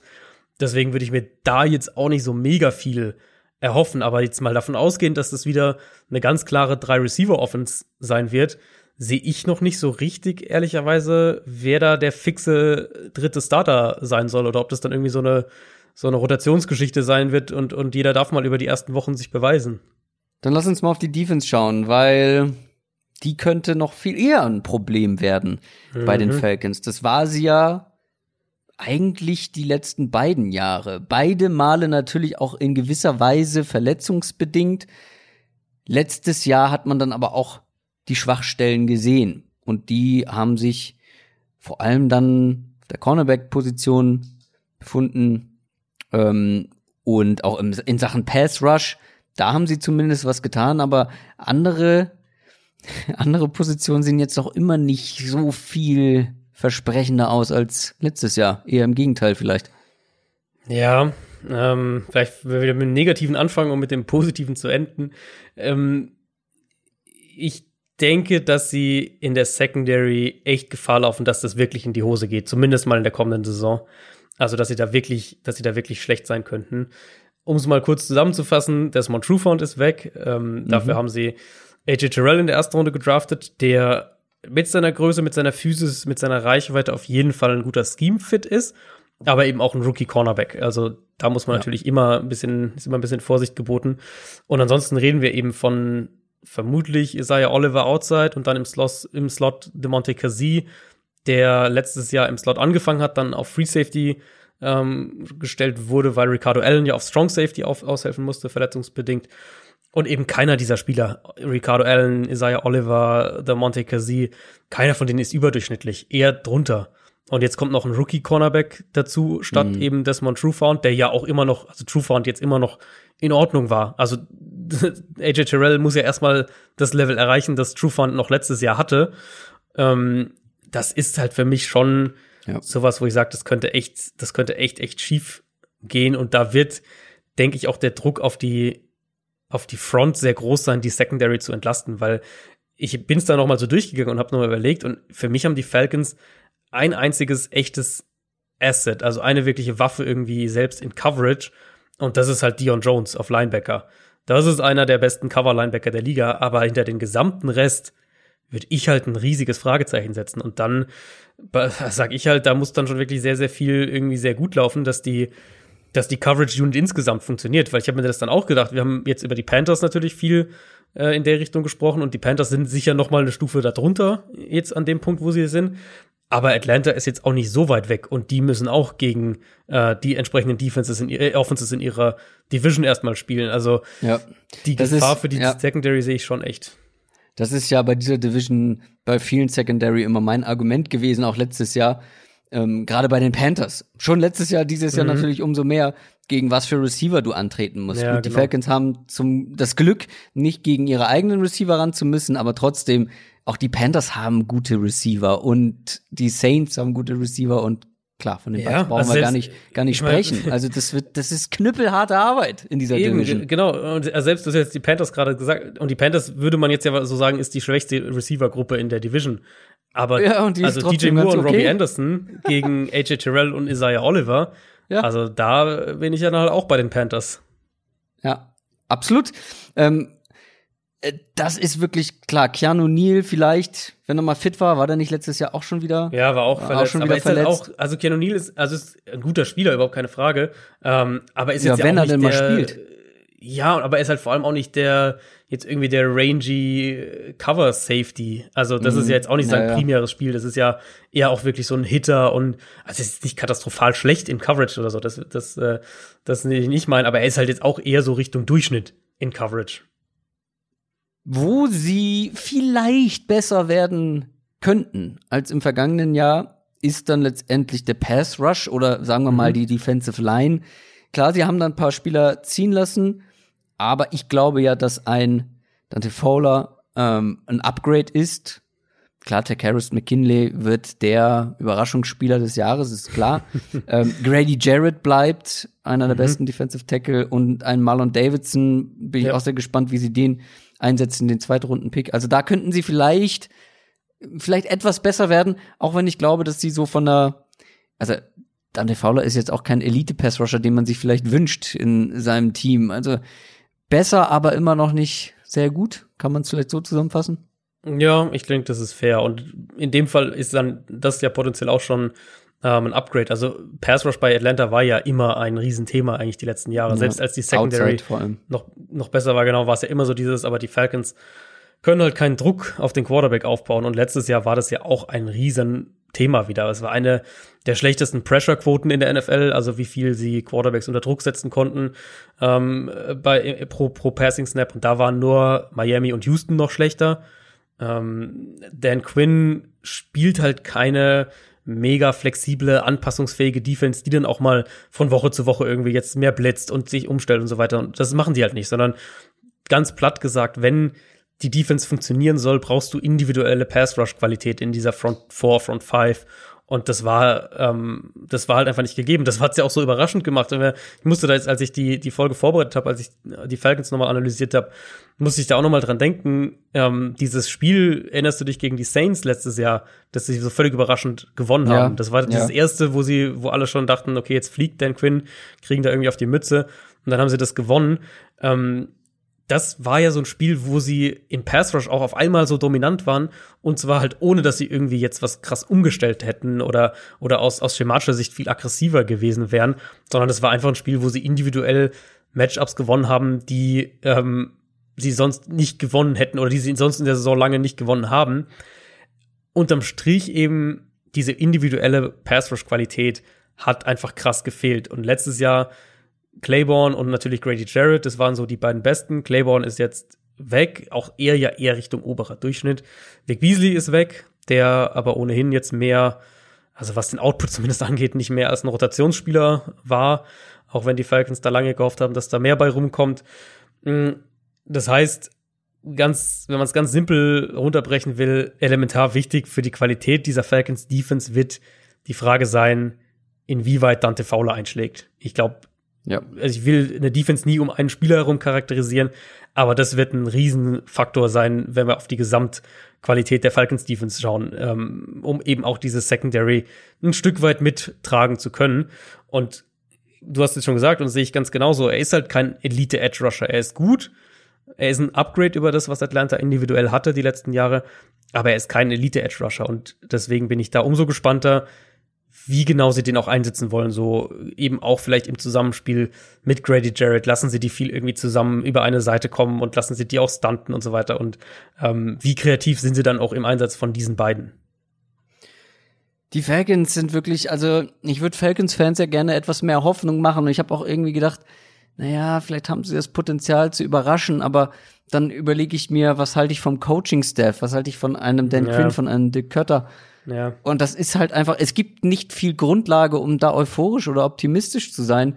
Und es wäre halt einfach super schade oder auch verschenkt. Ich glaube, viele Teams würden einiges geben, um einen Matt Ryan plus Julio Jones und noch die anderen Säulen, die ja schon mal mhm. da sind. Ich meine, auch ein Dion Jones, um den könntest du in dieser Defense so viel herum aufbauen. Einem Grady Jarrett. Aber irgendwie schaffen es die Falcons nicht, seit ihrem Super Bowl Run das Team drumherum vernünftig aufzubauen, ja. um diese Stützen. Und, und, was war der Super Bowl Run? Der Super Bowl Run war halt auch eine, eine historische Offense unter Kyle Shanahan. Das darf man ja echt nicht vergessen. klar. Und, und im Vergleich mit Kyle Shanahan und Dick Cutter. Ganz genau. Seit Sorry. der halt auch, äh, auch weg ist, äh, haben sie ja halt nicht ansatzweise offensiv dieses Level halten können. Und nee. was du jetzt gesagt hast, Optimismus geben und so weiter, das wäre ja nur auf also von der Grundlage her nur mit der Offense möglich. Also wenn, aber dann würdest du sagen, irgendwie die Defense ist, ist gut genug, dass die halt irgendwie halbwegs standhält. Aber die Offense macht halt 30 Punkte pro Spiel und so gewinnen sie. Du solltest mit einem Matt Ryan, Julio Jones, Todd Gurley werden fit und ein paar Bausteine irgendwie vielleicht in der, in der Line, wenn auch ein paar Fragezeichen, aber trotzdem mit diesen Bausteinen in dieser Offense, mit diesen Spielern hm. solltest du eigentlich Jahr für Jahr um die Playoffs mitspielen können, aber ja, ja. Es äh, soll nicht sein. Irgendwie jetzt äh, seit ein paar Jahren bei den Falcons, beziehungsweise es war dann doch sehr ernüchternd und mich, mich haben dann auch diese sechs Siege in den letzten acht Spielen irgendwie nicht wieder. Ja. Das war dann irgendwie so Tropfen auf dem heißen Stein. Total, total. Ich meine, man muss sich überlegen, die sind sieben und neun gegangen und haben die letzten vier alle gewonnen. Ähm, also, und auch gegen gute Teams, aber trotzdem ja, hat mich das irgendwie nicht überzeugt. Ja, das ist, äh, das ist ja, das spielt ja aber auch da zusammen. Ich denke, ultimativ ähm, wird es die Franchise auch, wenn wir es jetzt mal aus neutraler Perspektive betrachten, wird es die Franchise auch eher ein bisschen zurückwerfen, weil du halt jetzt nochmal an diesem Trainerstab festhältst. der aber, denke ich, trotzdem nicht die langfristige Option sein wird und dann brichst du es halt irgendwann im Laufe der kommenden Saison wahrscheinlich alles auf und, und äh, machst halt den Neustart dann erst ein Jahr später. Und wenn wir beim Thema Überraschung sind, oh, die Falcons könnten auch eine negative Überraschung werden. Ja, ja, ich denke, dass die Offense zu gut sein wird, um wirklich hm. jetzt mal, mal abzustürzen. Ja, das haben wir Aber, letztes Jahr auch ja. gedacht und dann haben sie äh, aus den ersten acht Spielen eins gewonnen. Also. Das stimmt auch, ja. Es ist nicht. Also so sechs und, sechs und zehn oder sowas in der Richtung, das könnte ich mir durchaus vorstellen. Was ja auch also viel zu schlecht wäre, wenn man sich den Kader gerade offensiv zumindest ja, mal anschaut. Ja, absolut, absolut. Armer Julio. Kommen wir zum letzten Team, zum letztjährigen Division-Sieger, die New Orleans Saints. Standen 13 und 3 am Ende des Jahres, sind dann vollkommen überraschend in der Wildcard-Runde ausgeschieden gegen die Vikings. Natürlich gegen die Vikings. Und man ist jetzt drei Jahre in Folge wirklich super knapp, super bitter in den Playoffs gescheitert. Wir erinnern uns, Minnesota Miracle, die nicht gegebene PI und dann letztes Jahr dieser Overtime-Touchdown. Man könnte auch sagen, die nicht gegebene PI, aber das Fass wollen wir nicht aufmachen. Sie waren für mich jedes Jahr in diesen drei Jahren ein Super Bowl-Favorit und sind es auch, ohne spoilern zu wollen, dieses Jahr. Und dieses Jahr soll es klappen und muss es ja eigentlich auch klappen, weil dieser Kader war letztes Jahr schon sehr gut aufgestellt und er könnte dieses Jahr vielleicht auf dem Papier zumindest noch etwas besser sein. Ein Großteil ist zusammengeblieben. Das ist ein eingespieltes Team. Der ganze Kern dieses Teams bleibt. Allen voran natürlich Drew Brees, mit dem man nochmal verlängert hat. Zwei Jahre, aber wahrscheinlich, man geht davon aus, wird das sein letztes Jahr sein. Und wir haben bei Drew Brees schon auch letztes Jahr dann häufig drüber gesprochen. Er hat letztes Jahr auch ein paar Spiele verletzt verpasst. Und man hat irgendwo so eine Tendenz von Rückschritt gesehen, vor allem was die Armstärke angeht. Ich mache mir trotzdem relativ wenig Sorgen, weil selbst wenn Drew Brees aus diesem Elite-Level zurückrutscht irgendwie in eine, ja, in eine wirklich mit seiner Cleverness mit seiner Präzision in eine wirklich sehr, sehr gute Game Manager Rolle, dann finde ich das, glaube ich, gar nicht so schlimm, weil einfach das Team um ihn herum ja nach wie vor da ist und nach wie vor gut ist. Also ich habe da relativ wenig Sorgen. Hält sich bei mir auch in Grenzen, muss ich sagen, zumal da sind wir dann wiederum anderer Meinung, aber ähm, sie für mich den mit Abstand besten Backup-Quarterback der Liga hätten, sollte Breeze wirklich komplett einknicken. Ja, da würde ich, glaube ich, schon mitgehen in Sachen Backup-Quarterback, aber ja, gut, was, die, was den Spieler insgesamt. Äh, ja, ja, da gehen wir schon also auseinander hätten, auf jeden Fall. Genau, sie hätten halt James Winston und da ähm, wäre, das wäre natürlich spannend zu sehen, wie die Offense dann funktionieren Irgendwie würde, schon, aber ja. ähm, ja, es wäre wahrscheinlich sehr, sehr anders im, im, im Gesamtstil. Aber so wie das in New Orleans funktioniert, eben mit, mit Breeze, der ja auch jetzt viel von seiner Präzision halt auch leben kann, dann in der Offense und wenig, äh, wenig, ich sage jetzt mal, weniger kreieren muss als viele andere Quarterbacks. Ja, mit seinen Pre-Snap-Reads und so. Genau, genau. Und, und ähm, viel eben auch mit per Design über das Kurzpassspiel kommen kann und so weiter. Also das, das passt natürlich gut zu ihm und ich glaube, das wird auch, wenn jetzt der Arm dann nachlässt, zumindest zu einem Teil wird es das auch ein bisschen kaschieren, weil er ja jetzt nicht diese vertikale Offense spielt wie jetzt andere Quarterbacks. Deswegen bin ich da aus Saints Sicht, glaube ich auch nicht, dass das jetzt nächstes Jahr ein gravierendes Thema sein wird. Und von den Umständen her ähm, gibt es, glaube ich, wenig, vielleicht ein, zwei Offenses in, in, der NFL, wo man sagen würde, da sind die Umstände vielleicht noch ein bisschen besser als bei den Saints. Aber auch mit etwas Wohlwollen. Also weil das, was da bei den Saints einfach mittlerweile aufgebaut wurde, die Waffen, Michael Thomas, Alvin Kamara, die starke Offensive Line ähm, und zu der Line kommen wir vielleicht gleich nochmal, aber gerade, wir haben ja immer wieder kritisiert, ja, die Saints sind nur eine Two-Man-Offense mit Kamara und Thomas. Es läuft im Passspiel alles nur über diese beiden Jungs.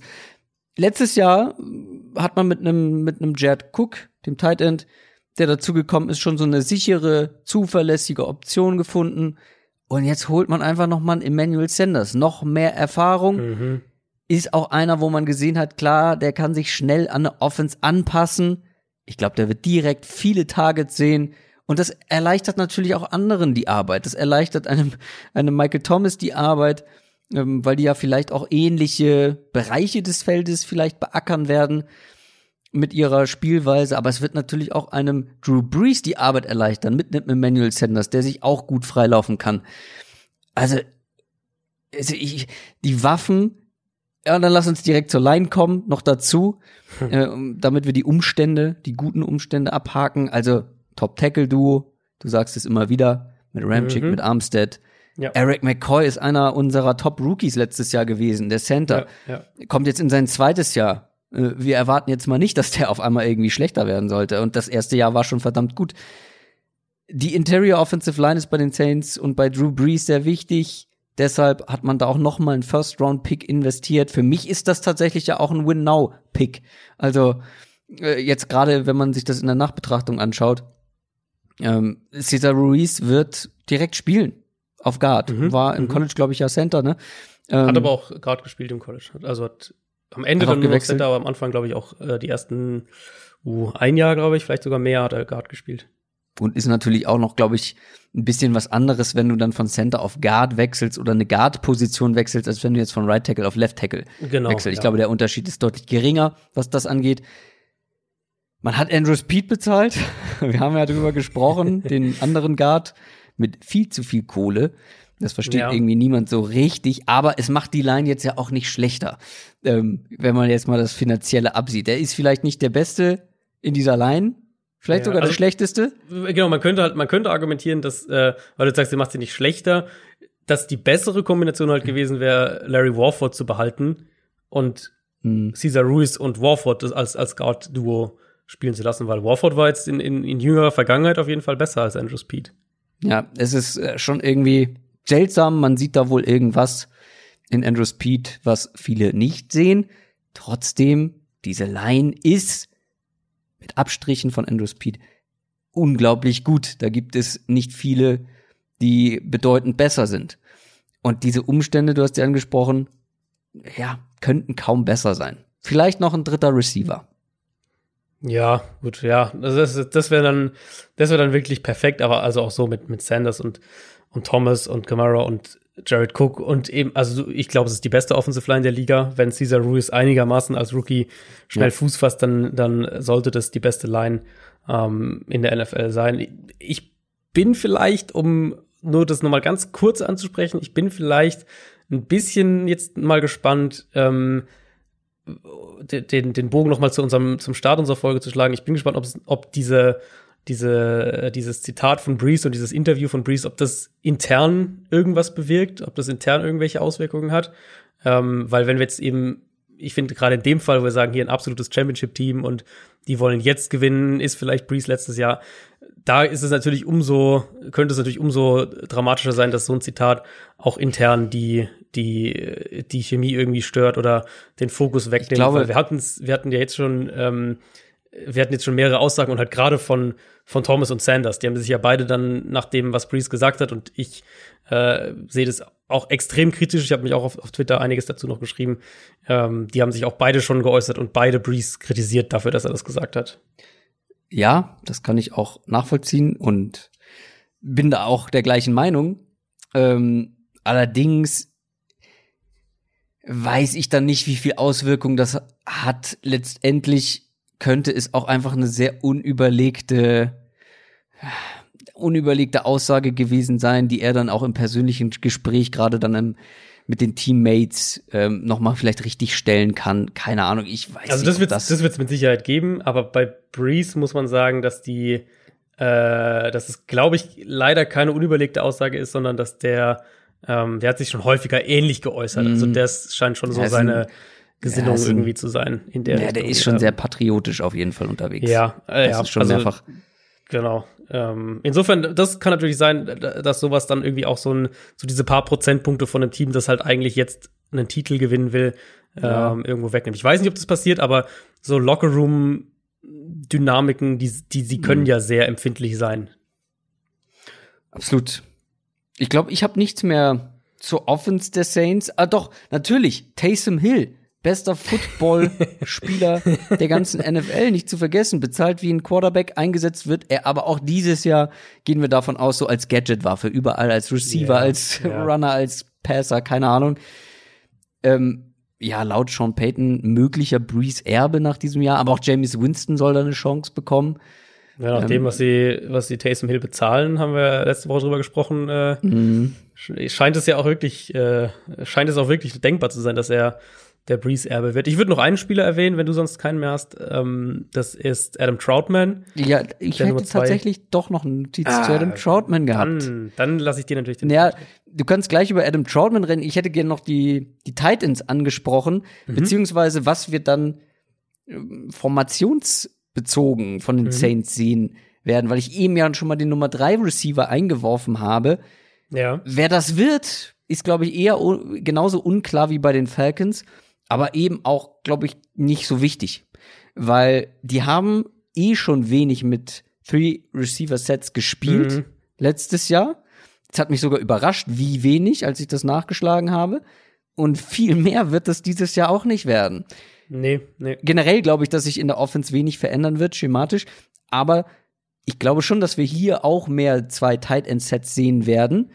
Ja. Josh Hill hat ein paar gute Ansätze gezeigt teilweise und eben, du hast es gesagt, Adam Troutman, Rookie Tight End in der dritten Runde gedraftet, gepickt und den holst du nicht in der dritten Runde, um ihn eine komplette Saison auf der Bank versauen zu lassen. Vor allem sind die ja ultra teuer noch für den hochgegangen. Das war doch, ich glaube, es war dieser Trade, wo sie, wo sie quasi den Rest ihres Drafts ab, ab Runde 4 sozusagen Mhm. äh, weggetradet haben, um den noch da in der Runde 3 picken zu können. Also das, äh, auch das machst du natürlich nicht, wenn du da einfach nur irgendeinen Spieler holen willst. Ja. Ähm, nee, aber ich mochte den ja auch wirklich. Also das war mein Nummer 1 Titan vor dem Draft und ich hatte bei ihm das, den Eindruck, dass er am ehesten der Titan in, in dieser ja nicht guten Titan-Klasse ist, ähm, der ein kompletter Titan werden kann. Insofern als Nummer zwei dann vielleicht so neben Jared Cook. Ich glaube auch, dass sie viel 12 Personal spielen werden. Sie haben ja letztes Jahr haben sie ja wirklich auch viel mit zwei Backs gleichzeitig, also 21 Personal gespielt. Vielleicht geht davon noch ein bisschen was weg dann und, und sie spielen noch mehr äh, mit, mit zwei Titans, also so eine Titan, zwei Titan-Quote von irgendwie 20, 25 Prozent bei den Saints, das würde mich überhaupt nicht wundern. Nee. Das war eben auch noch ein Punkt, der mir aufgefallen ist, beziehungsweise wir sagen es ja auch immer wieder, wir sehen in der Offseason mit dem, was die Teams machen, was sie dann letztendlich auch auf dem Feld machen wollen, höchstwahrscheinlich. Ja. Und dass sie sich nicht um den dritten Receiver kümmern und stattdessen halt ja viel investieren, um einen Titan in Runde drei zu picken, sagt ja schon einiges aus eigentlich. Genau, nee, genau. Und also ich denke, der Nummer drei Receiver wird, wird Traquan Smith sein, Mhm, aber mhm. ähm, da ist sicher auch Spielraum. Also er hat jetzt äh, die letzten zwei Jahre sich halt nicht Ja, er hat genug Chancen bekommen. Können. Genau, da, wo man sagt, da, ähm, da müsste man, da müsste man irgendwie äh, dem noch eine dritte Chance, also noch ein drittes Jahr die Chance geben. Insofern der Sanders Trade ist ja da absolut mega sinnvoll und, und find, fand ich auch wirklich eine der, beziehungsweise die Sanders Verpflichtung, äh, eine der Mhm. besten Verpflichtungen in dieser Offseason. Aber wer dann da im Detail, das kann auch mal ein Austin Carr sein, äh, das kann auch dann Jordan Humphrey sein. Also da ist schon viel Spielraum. Ich denke aber eben, wie gesagt, auch, dass sich das noch mehr auf 12 Personell verschieben wird. In der Defense gibt's ein ähnliches Bild. Nicht viele Veränderungen personell, paar spannende Mhm. Zugänge, wenig Abgänge. Secondary sehr gut besetzt. Also Safety Von Bell ist ja weg. Stattdessen hat man einen alten Bekannten zurückgeholt, Malcolm Jenkins. Mhm. Absoluter Veteran, 32 ist er mittlerweile, Super Bowl Champions mit den Eagles geworden, aber auch mit den Saints. Schon ein bisschen länger her. Und dem hat man wohl sehr hinterhergetrauert, dass man den hat ziehen lassen damals. Ja, sportlich könnte es sein, dass er gar nicht so viel mehr gibt als ein Von Bell unterm Strich, aber man hat zwei gute Safeties mit Marcus Williams und dem, der jetzt in sein zweites Jahr kommt mit Chauncey Gardner Johnson. Beide sehr talentiert und noch sehr, sehr jung. Und jetzt hast du halt einen dritten, sehr erfahrenen, sehr flexiblen Spieler, der vor allem wegen seines Charakters und Spielverständnis von vielen, vielen Trainern und Mitspielern geschätzt wird. Also on und off Field soll der wirklich 1A sein. Ja, kann auch so eine Mentorrolle einnehmen für die anderen beiden Safeties und generell auf dem Team soll auch einer sein, der gegnerische Offense gut verstehen kann. Und ich glaube, ein Team klar, das ist jetzt sehr hypothetisch, aber ein Team, was jetzt dreimal wirklich in entscheidenden Momenten, in entscheidenden Spielen eingeknickt ist, braucht auch so einen Typen, so einen Character Guy, einen erfahrenen Spieler. Ich glaube, das ist eine super Verpflichtung für diese Defense. Ja, denke ich wirklich auch. Und ich will jetzt nicht zu weit vorausgreifen auf die Cornerbacks, wenn du dann noch zu denen kommst, aber die Saints haben halt für mich jetzt mit dieser Verpflichtung auch und damit, dass sie Janoris Jenkins noch haben, ähm, oder gehalten haben, haben sie für mich halt echt auch die Flexibilität. Die Flexibilität auch mal ein PJ Williams nicht mehr so häufig aufs Feld zu schicken. das auch, ja, aber sie haben auch die Möglichkeit halt mit drei Cornerbacks oder auch mit drei Safeties zu spielen. Also du mhm. kannst eben auch wirklich, je nachdem, gegen was für eine Art Team du spielst, kannst du halt reagieren. Wenn du jetzt zum Beispiel eben, sagen wir jetzt mal, gegen die Eagles spielst, ähm, gut, die jetzt werden die jetzt anders aussehen, aber sagen wir mal gegen ein Eagles ähnliches Team, ähm, wo du sagst, wir müssen viel zwei Titans covern, dann kannst du halt auch mal durchaus sinnvoll sein, drei Safeties rauszuschicken und, und eben so vielleicht dann darauf zu reagieren.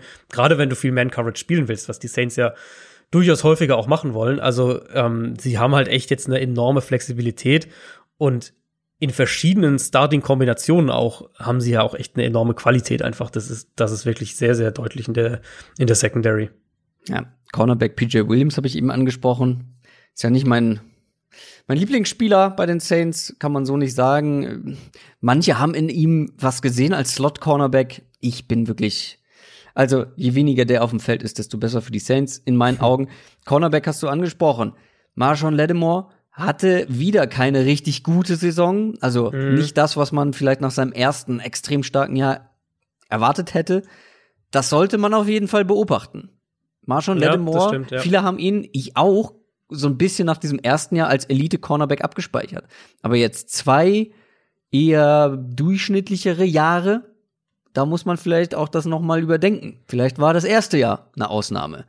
Schauen wir mal, wie es diese Saison läuft. Aber natürlich ähm, ist er auch noch jung. Da kann es Leistungsschwankungen geben. Und jetzt hat er auch noch eine zumindest bessere Nummer zwei an seiner Seite. Janoris Jenkins ist ja letztes Jahr noch gekommen, hat gar nicht so viel gespielt, aber man hat schon gesehen, dass der als Nummer zwei ein Upgrade ist, zum Beispiel gegenüber einem Eli Apple, der da vorher war.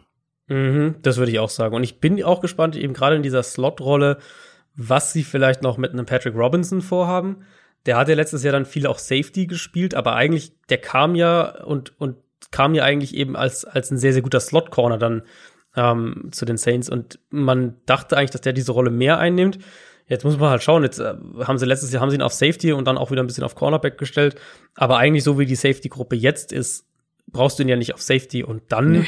wäre der für mich, also von der Idee her, wäre das eigentlich der beste Slot-Corner, den die haben. Insofern wäre das ein, dann vielleicht eher mein Ansatz.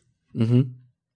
Ja, ich bin generell, also die können ja jetzt vor allem dann in den Nickel Packages wirklich wild rumschieben, weil auch ein Gardner Johnson ist ja auch einer, der da irgendwie eine Rolle übernehmen kann. Malcolm Jenkins, PJ Williams habe ich angesprochen und Patrick Robinson. Also da haben sie wirklich, da sind sie echt flexibel und auch tief unterwegs. Da haben sie Spielraum. Linebacker, der Mary Davis, glaube einer der besten der Liga, kann man so festhalten. Mhm. Ähm, Kiko Alonso, ja, irgendwie habe ich, weiß ich nicht, äh, gefühlt sehr inkonstant. Mal ein ja, gutes Spiel, mal ein richtig schlechtes Spiel. Anfällig auch immer ja. wieder mal. Aber man hat natürlich in der dritten Runde auch einen spannenden Spieler auf der Position gedraftet mit Zach Bourne. Mhm. Sehr explosiver ja. Linebacker mit Reichweite. Auch er flexibel einsetzbar. Sehr gespannt, wie viel wir den jetzt schon im ersten Jahr sehen und in welcher Rolle und wie oft als Blitzer auch. Ich glaube, da könnte er wirklich eine eine Rolle ja, übernehmen. Ja, also weil so ein Edge, Edge Linebacker Hybrid, ähm, mhm, genau. wo man auch gedacht hat, der könnte in eine dieser dieser Belichick Coaching Tree Defenses kommen, um um so eine Calvin Neu Rolle ähm, vielleicht auszufüllen. Also ja, bin ich auch sehr gespannt. Also Saints sind ja eben, jetzt hatten wir die Falcons äh, gerade vorhin, die das eben nicht sind, aber die Saints unter Dennis Allen sind ja schon eine, eine flexible und, und auch aggressive Defense. Also ich glaube schon, dass der da auch gut reinpasst.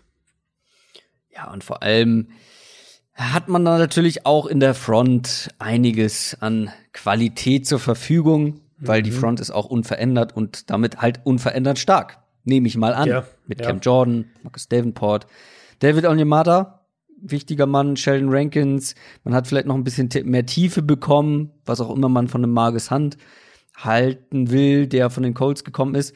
Was mir aufgefallen ist, Trey Hendrickson, der Edge Rusher, ist so ein bisschen unterm Radar geblieben. Der hat gar nicht so verkehrt gespielt, wenn man sich mal so die, die Pass-Rush-Productivity-Zahlen und so weiter anguckt. Also ich glaube, da ist man auch in der Tiefe ganz gut unterwegs.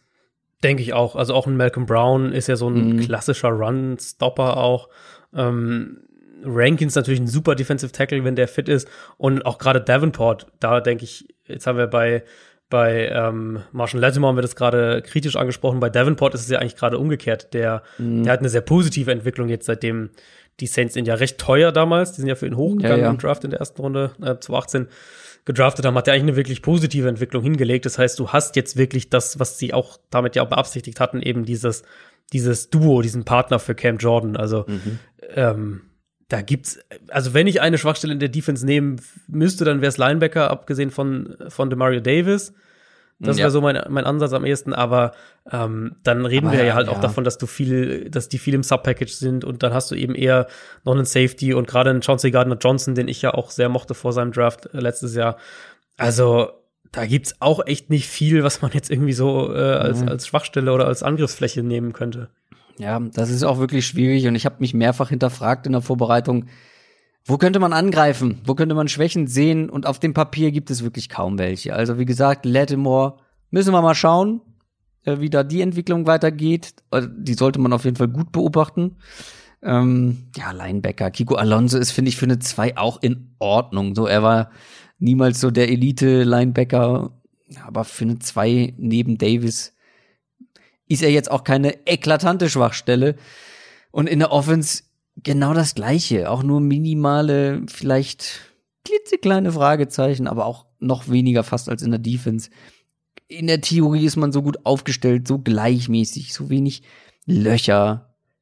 Man ist eingespielt, wie gesagt, es gab kaum Veränderungen und das kann ja auch mit diesem gegebenenfalls verkürzten Trainingssommer, mit dieser verkürzten Vorbereitung vielleicht gar nicht so unerheblich sein.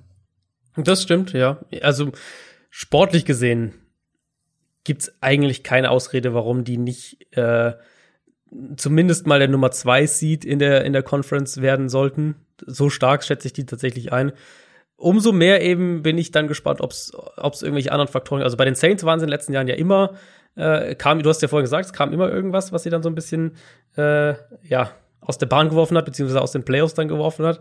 Ähm, insofern so je mehr ich irgendwie jetzt auch drüber nachdenke, frage ich mich halt dann, ob so dieser, dieser Kommentar von Breeze, äh, dieses Interview, was äh, ja so am Thema vorbei ist, wie es eigentlich nur vorbei sein kann, ähm, ob das halt wirklich irgendwie vielleicht so ein, so ein Fakten, Faktor ist, der das dann irgendwie dieses, diese, diese Prozentpunkte fehlen lässt. Aber rein sportlich gesehen, von dem, was sie aufs Feld bringen, was jetzt ähm, erstmal auf dem Papier dasteht, also ich würde behaupten, das ist der, das ist der kompletteste Kader in der Liga, oder? Ja, schon. Auf jeden Fall. Ähm, wie gesagt, für mich halt auch wieder dieses Jahr eigentlich ein Super Bowl-Kandidat. Ich habe jetzt mehrere Jahre auf die, auf die Saints irgendwie getippt das stimmt, oder gehofft. Ja. Ähm, mal gucken, ob ich es nochmal mache. Aber eigentlich komme ich kaum drum rum. Also, wie gesagt, es gibt so wenig Argumente dagegen. Klar, es gibt ein paar Spieler, die schon ein höheres Alter kommen. Also, klar, Drew Brees und vielleicht ein Emmanuel Sanders könnte man da nennen, aber es gibt halt auch junge Spieler, die sich noch entwickeln können. Man hat Malcolm Jenkins, der vielleicht echt eine wichtige Rolle, ähm, wie du schon angesprochen hast, in dieser ganzen Lockerroom-Atmosphäre, in der mhm. Teamharmonie einnehmen kann. ist vielleicht auch nicht ganz unbedeutend. Ich habe gerade gesehen, Vic, äh, Vic Vangio hat jetzt schon ein Statement zu seinen Ausgaben rausgebracht. Ja. Er hat ein bisschen zurückgerudert. Vielleicht sehen wir das von Drew Brees auch noch in den ja, nächsten Tagen. Also man Unwahrscheinlicher. Nicht, was, also die Vic Fangio-Aussage wirkte wirklich unüberlegt. Also, ja, also ja, wer die nicht, wer die nicht gehört hat, Vic Fangio hat im Prinzip gesagt, dass er, er sieht irgendwie keinen Rassismus in der NFL und und auch irgendwie keine keine Bevorteilung und so weiter. Also ähm, ja, ja also das äh, es ist so ein bisschen, ich muss so ein bisschen an den, an den Beckenbauer-Kommentar, ich habe keine Sklaven in Katar gesehen oder wo auch immer er war, ja. denken. Das ist so nach dem Motto, ja, ähm, wenn, wenn ich die nicht gesehen habe, gibt's die auch also, nicht. Gibt's es auch nicht, genau. Also, nee, das war wirklich, der Kommentar von Fanjo war ganz, ganz schwach. Als alter weißer Mann hat man halt eben auch noch besonders ja, gut reden, was Rassismus richtig, angeht. Also, boah. ganz genau. Ähm, nee, das war ganz, das war ganz schwach. Er ist jetzt schon, äh, schon so ein paar Schritte davon zurückgegangen. Bei Breeze glaube ich das zumindest in der Öffentlichkeit nicht. Er wird sicher dann irgendwas sagen, so, äh, um so sagen, ja, er hat das, er wollte das nur irgendwie auch dazu sagen. Aber das Problem ist ja eben, wenn wir jetzt doch noch mal kurz über den, den Kommentar sprechen, das Problem ist ja eben mit dem. Wir haben, glaube ich, auch noch gar nicht gesagt, was er genau gesagt hat, oder habe ich das im Intro kurz angerissen, ne? Ähm, ich glaube, wir haben es noch nicht gesagt. Also im Kern hat er gesagt, ich meine, das ist jetzt ein zwei Minuten Interview gewesen, insofern kann ich jetzt nicht alles genau wiedergeben, aber ich habe das Video auf meiner Twitter-Timeline, da finde ich es auf jeden Fall. Im Kern hat er gesagt, eben, oder er hat vor allem das Thema halt auf sich bezogen. Also er hat halt angefangen zu erklären, äh, warum äh, und er hat auch so gesagt, so was ich, wie ich das fühle, irgendwas in der Richtung, und dann hat er halt angefangen zu erzählen, warum ähm, er das nicht gut findet, wenn irgendwie äh, die Flagge dis disrespected wird und so weiter, was ja also erstmal völliger Quatsch ist, weil es ging ja nie darum, irgendwie das Militär oder sonst was zu, zu äh, diskreditieren oder so, sondern es ging ja darum, auf die Situation aufmerksam, Aufmerksamkeit zu, ja. zu erregen. Also völlig am Thema vorbei, eine Sache auf sich bezogen, die nichts mit ihm zu tun hat als weißer, reicher Mann. Ähm, und natürlich gerade, also das ist sowieso schon, die Aussage wäre sowieso schon daneben gewesen. Aber in dem, in der Zeit, in der wir jetzt gerade sind, mit dem, was im ja. Moment passiert, kannst du natürlich nicht, nicht mehr eigentlich in so ein, in so ein Hornissennest reinstechen ähm, und, und nicht, nicht noch krasser daneben hauen auch einfach. Und deswegen fand ich es auch sehr, sehr gut, dass ich direkt, äh, direkt mit, mit Sanders und Thomas so zwei der, der, ja, ich sage jetzt mal, wahrscheinlich einflussreichsten Spieler neben Breeze in dieser Offense ähm, zu Wort gemeldet haben und, und direkt, äh, direkt gesagt haben, dass, dass das so nicht geht. Also, ja, krass daneben einfach. Ja. Ja, äh, wie du schon gesagt hast, äh, ich glaube, diese Debatte, diesen ganzen Diskurs, diese ganze, dieses ganze gesellschaftliche Problem als generell weißer Mensch auf sich zu beziehen und das aus der eigenen ja, Perspektive ja. zu irgendwas dazu zu sagen, ist schon grundlegend falsch. Also mir erklärt sich da ja sowieso an diesem ganzen Konstrukt einfach mal gar nichts und ähm, wie man irgendwelche sol solche Ressentiments irgendwie haben ja, kann, ist für mich komplett unerklärlich. Und vor allem, was, was halt auch, sorry, dass ich jetzt irgendwie noch mal unterbreche, aber das ist mir jetzt gerade eingefallen, aber was ich halt auch extrem wichtig einfach finde, ist eben, was ich ja am Anfang gesagt hatte bei unserem, bei unserer Eröffnung, ähm, dieser Teil, du musst halt diese Leute, deren deren Mindset, deren, deren äh, Vorstellung von, von Menschen grundlegend verändert werden muss, die musst du ja halt auch erreichen. Und die werden halt weniger erreicht, wenn, äh, selbst wenn jetzt, sagen wir mal, ein Richard Sherman zum Beispiel, also ein, ein afroamerikanischer Athlet sich da irgendwie öffentlich äußert, wenn aber halt ein, ein weißer Quarterback sich äußert und sich solidarisch zeigt und wirklich auch zeigt, dass er das Problem erkannt hat und haben und ja einige sieht. auch gemacht. Genau, haben wirklich auch einige gemacht. Muss man auch, das fand ich auch sehr, sehr gut. Ähm, aber das ist ja sowas, was dann, was dann die auch erreicht und was diesen Nerv halt auch trifft. Aber wenn sich halt dann Drew Brees hinstellt und das Thema wieder weglenkt und auf die Flagge geht und auf die ja. Hymne und das Militär und bla bla bla bla bla, das ist ja dann genau das das das, das ist ja auch völlig, Das ist ja auch völlig am Thema vorbei. Plus genau. gerade Spieler in der NFL weiße Spieler in der NFL sollten gerade diese Vielfältigkeit besonders schätzen. Weil guck doch mal ja, an, ja. zu wen die ihre Bälle werfen. Das sind ja, ja genau. zu großen Teil afroamerikanische Spieler. Also, ich, wie gesagt, mir erklärt sich das grundsätzlich nicht. Ja, wir wollen das fast gar nicht nochmal aufmachen, aber alleine Hass gegenüber anderen gegen anderen Menschengruppen, gegen andere Gesellschaftsgruppen zu haben, ist für mich einfach. Ah, ist, äh, gut, jetzt haben wir einen schönen Bogen geschlagen ja, noch mal zum Anfang. Wir werden auch sicher noch mal auf das Thema kommen. Also ich glaube, das wird uns noch äh, ja. die ein oder andere Woche zum Glück auch begleiten. Und ich, wie, also was ich am Anfang auch gesagt hatte, ich finde es auch, äh, oder wir haben ja auch schon drüber gesprochen. Ähm, wir finden ja, es ja zum beide Glück würde ich jetzt nicht sagen. Also ja, ich würde zum Glück, aber drauf verzichten.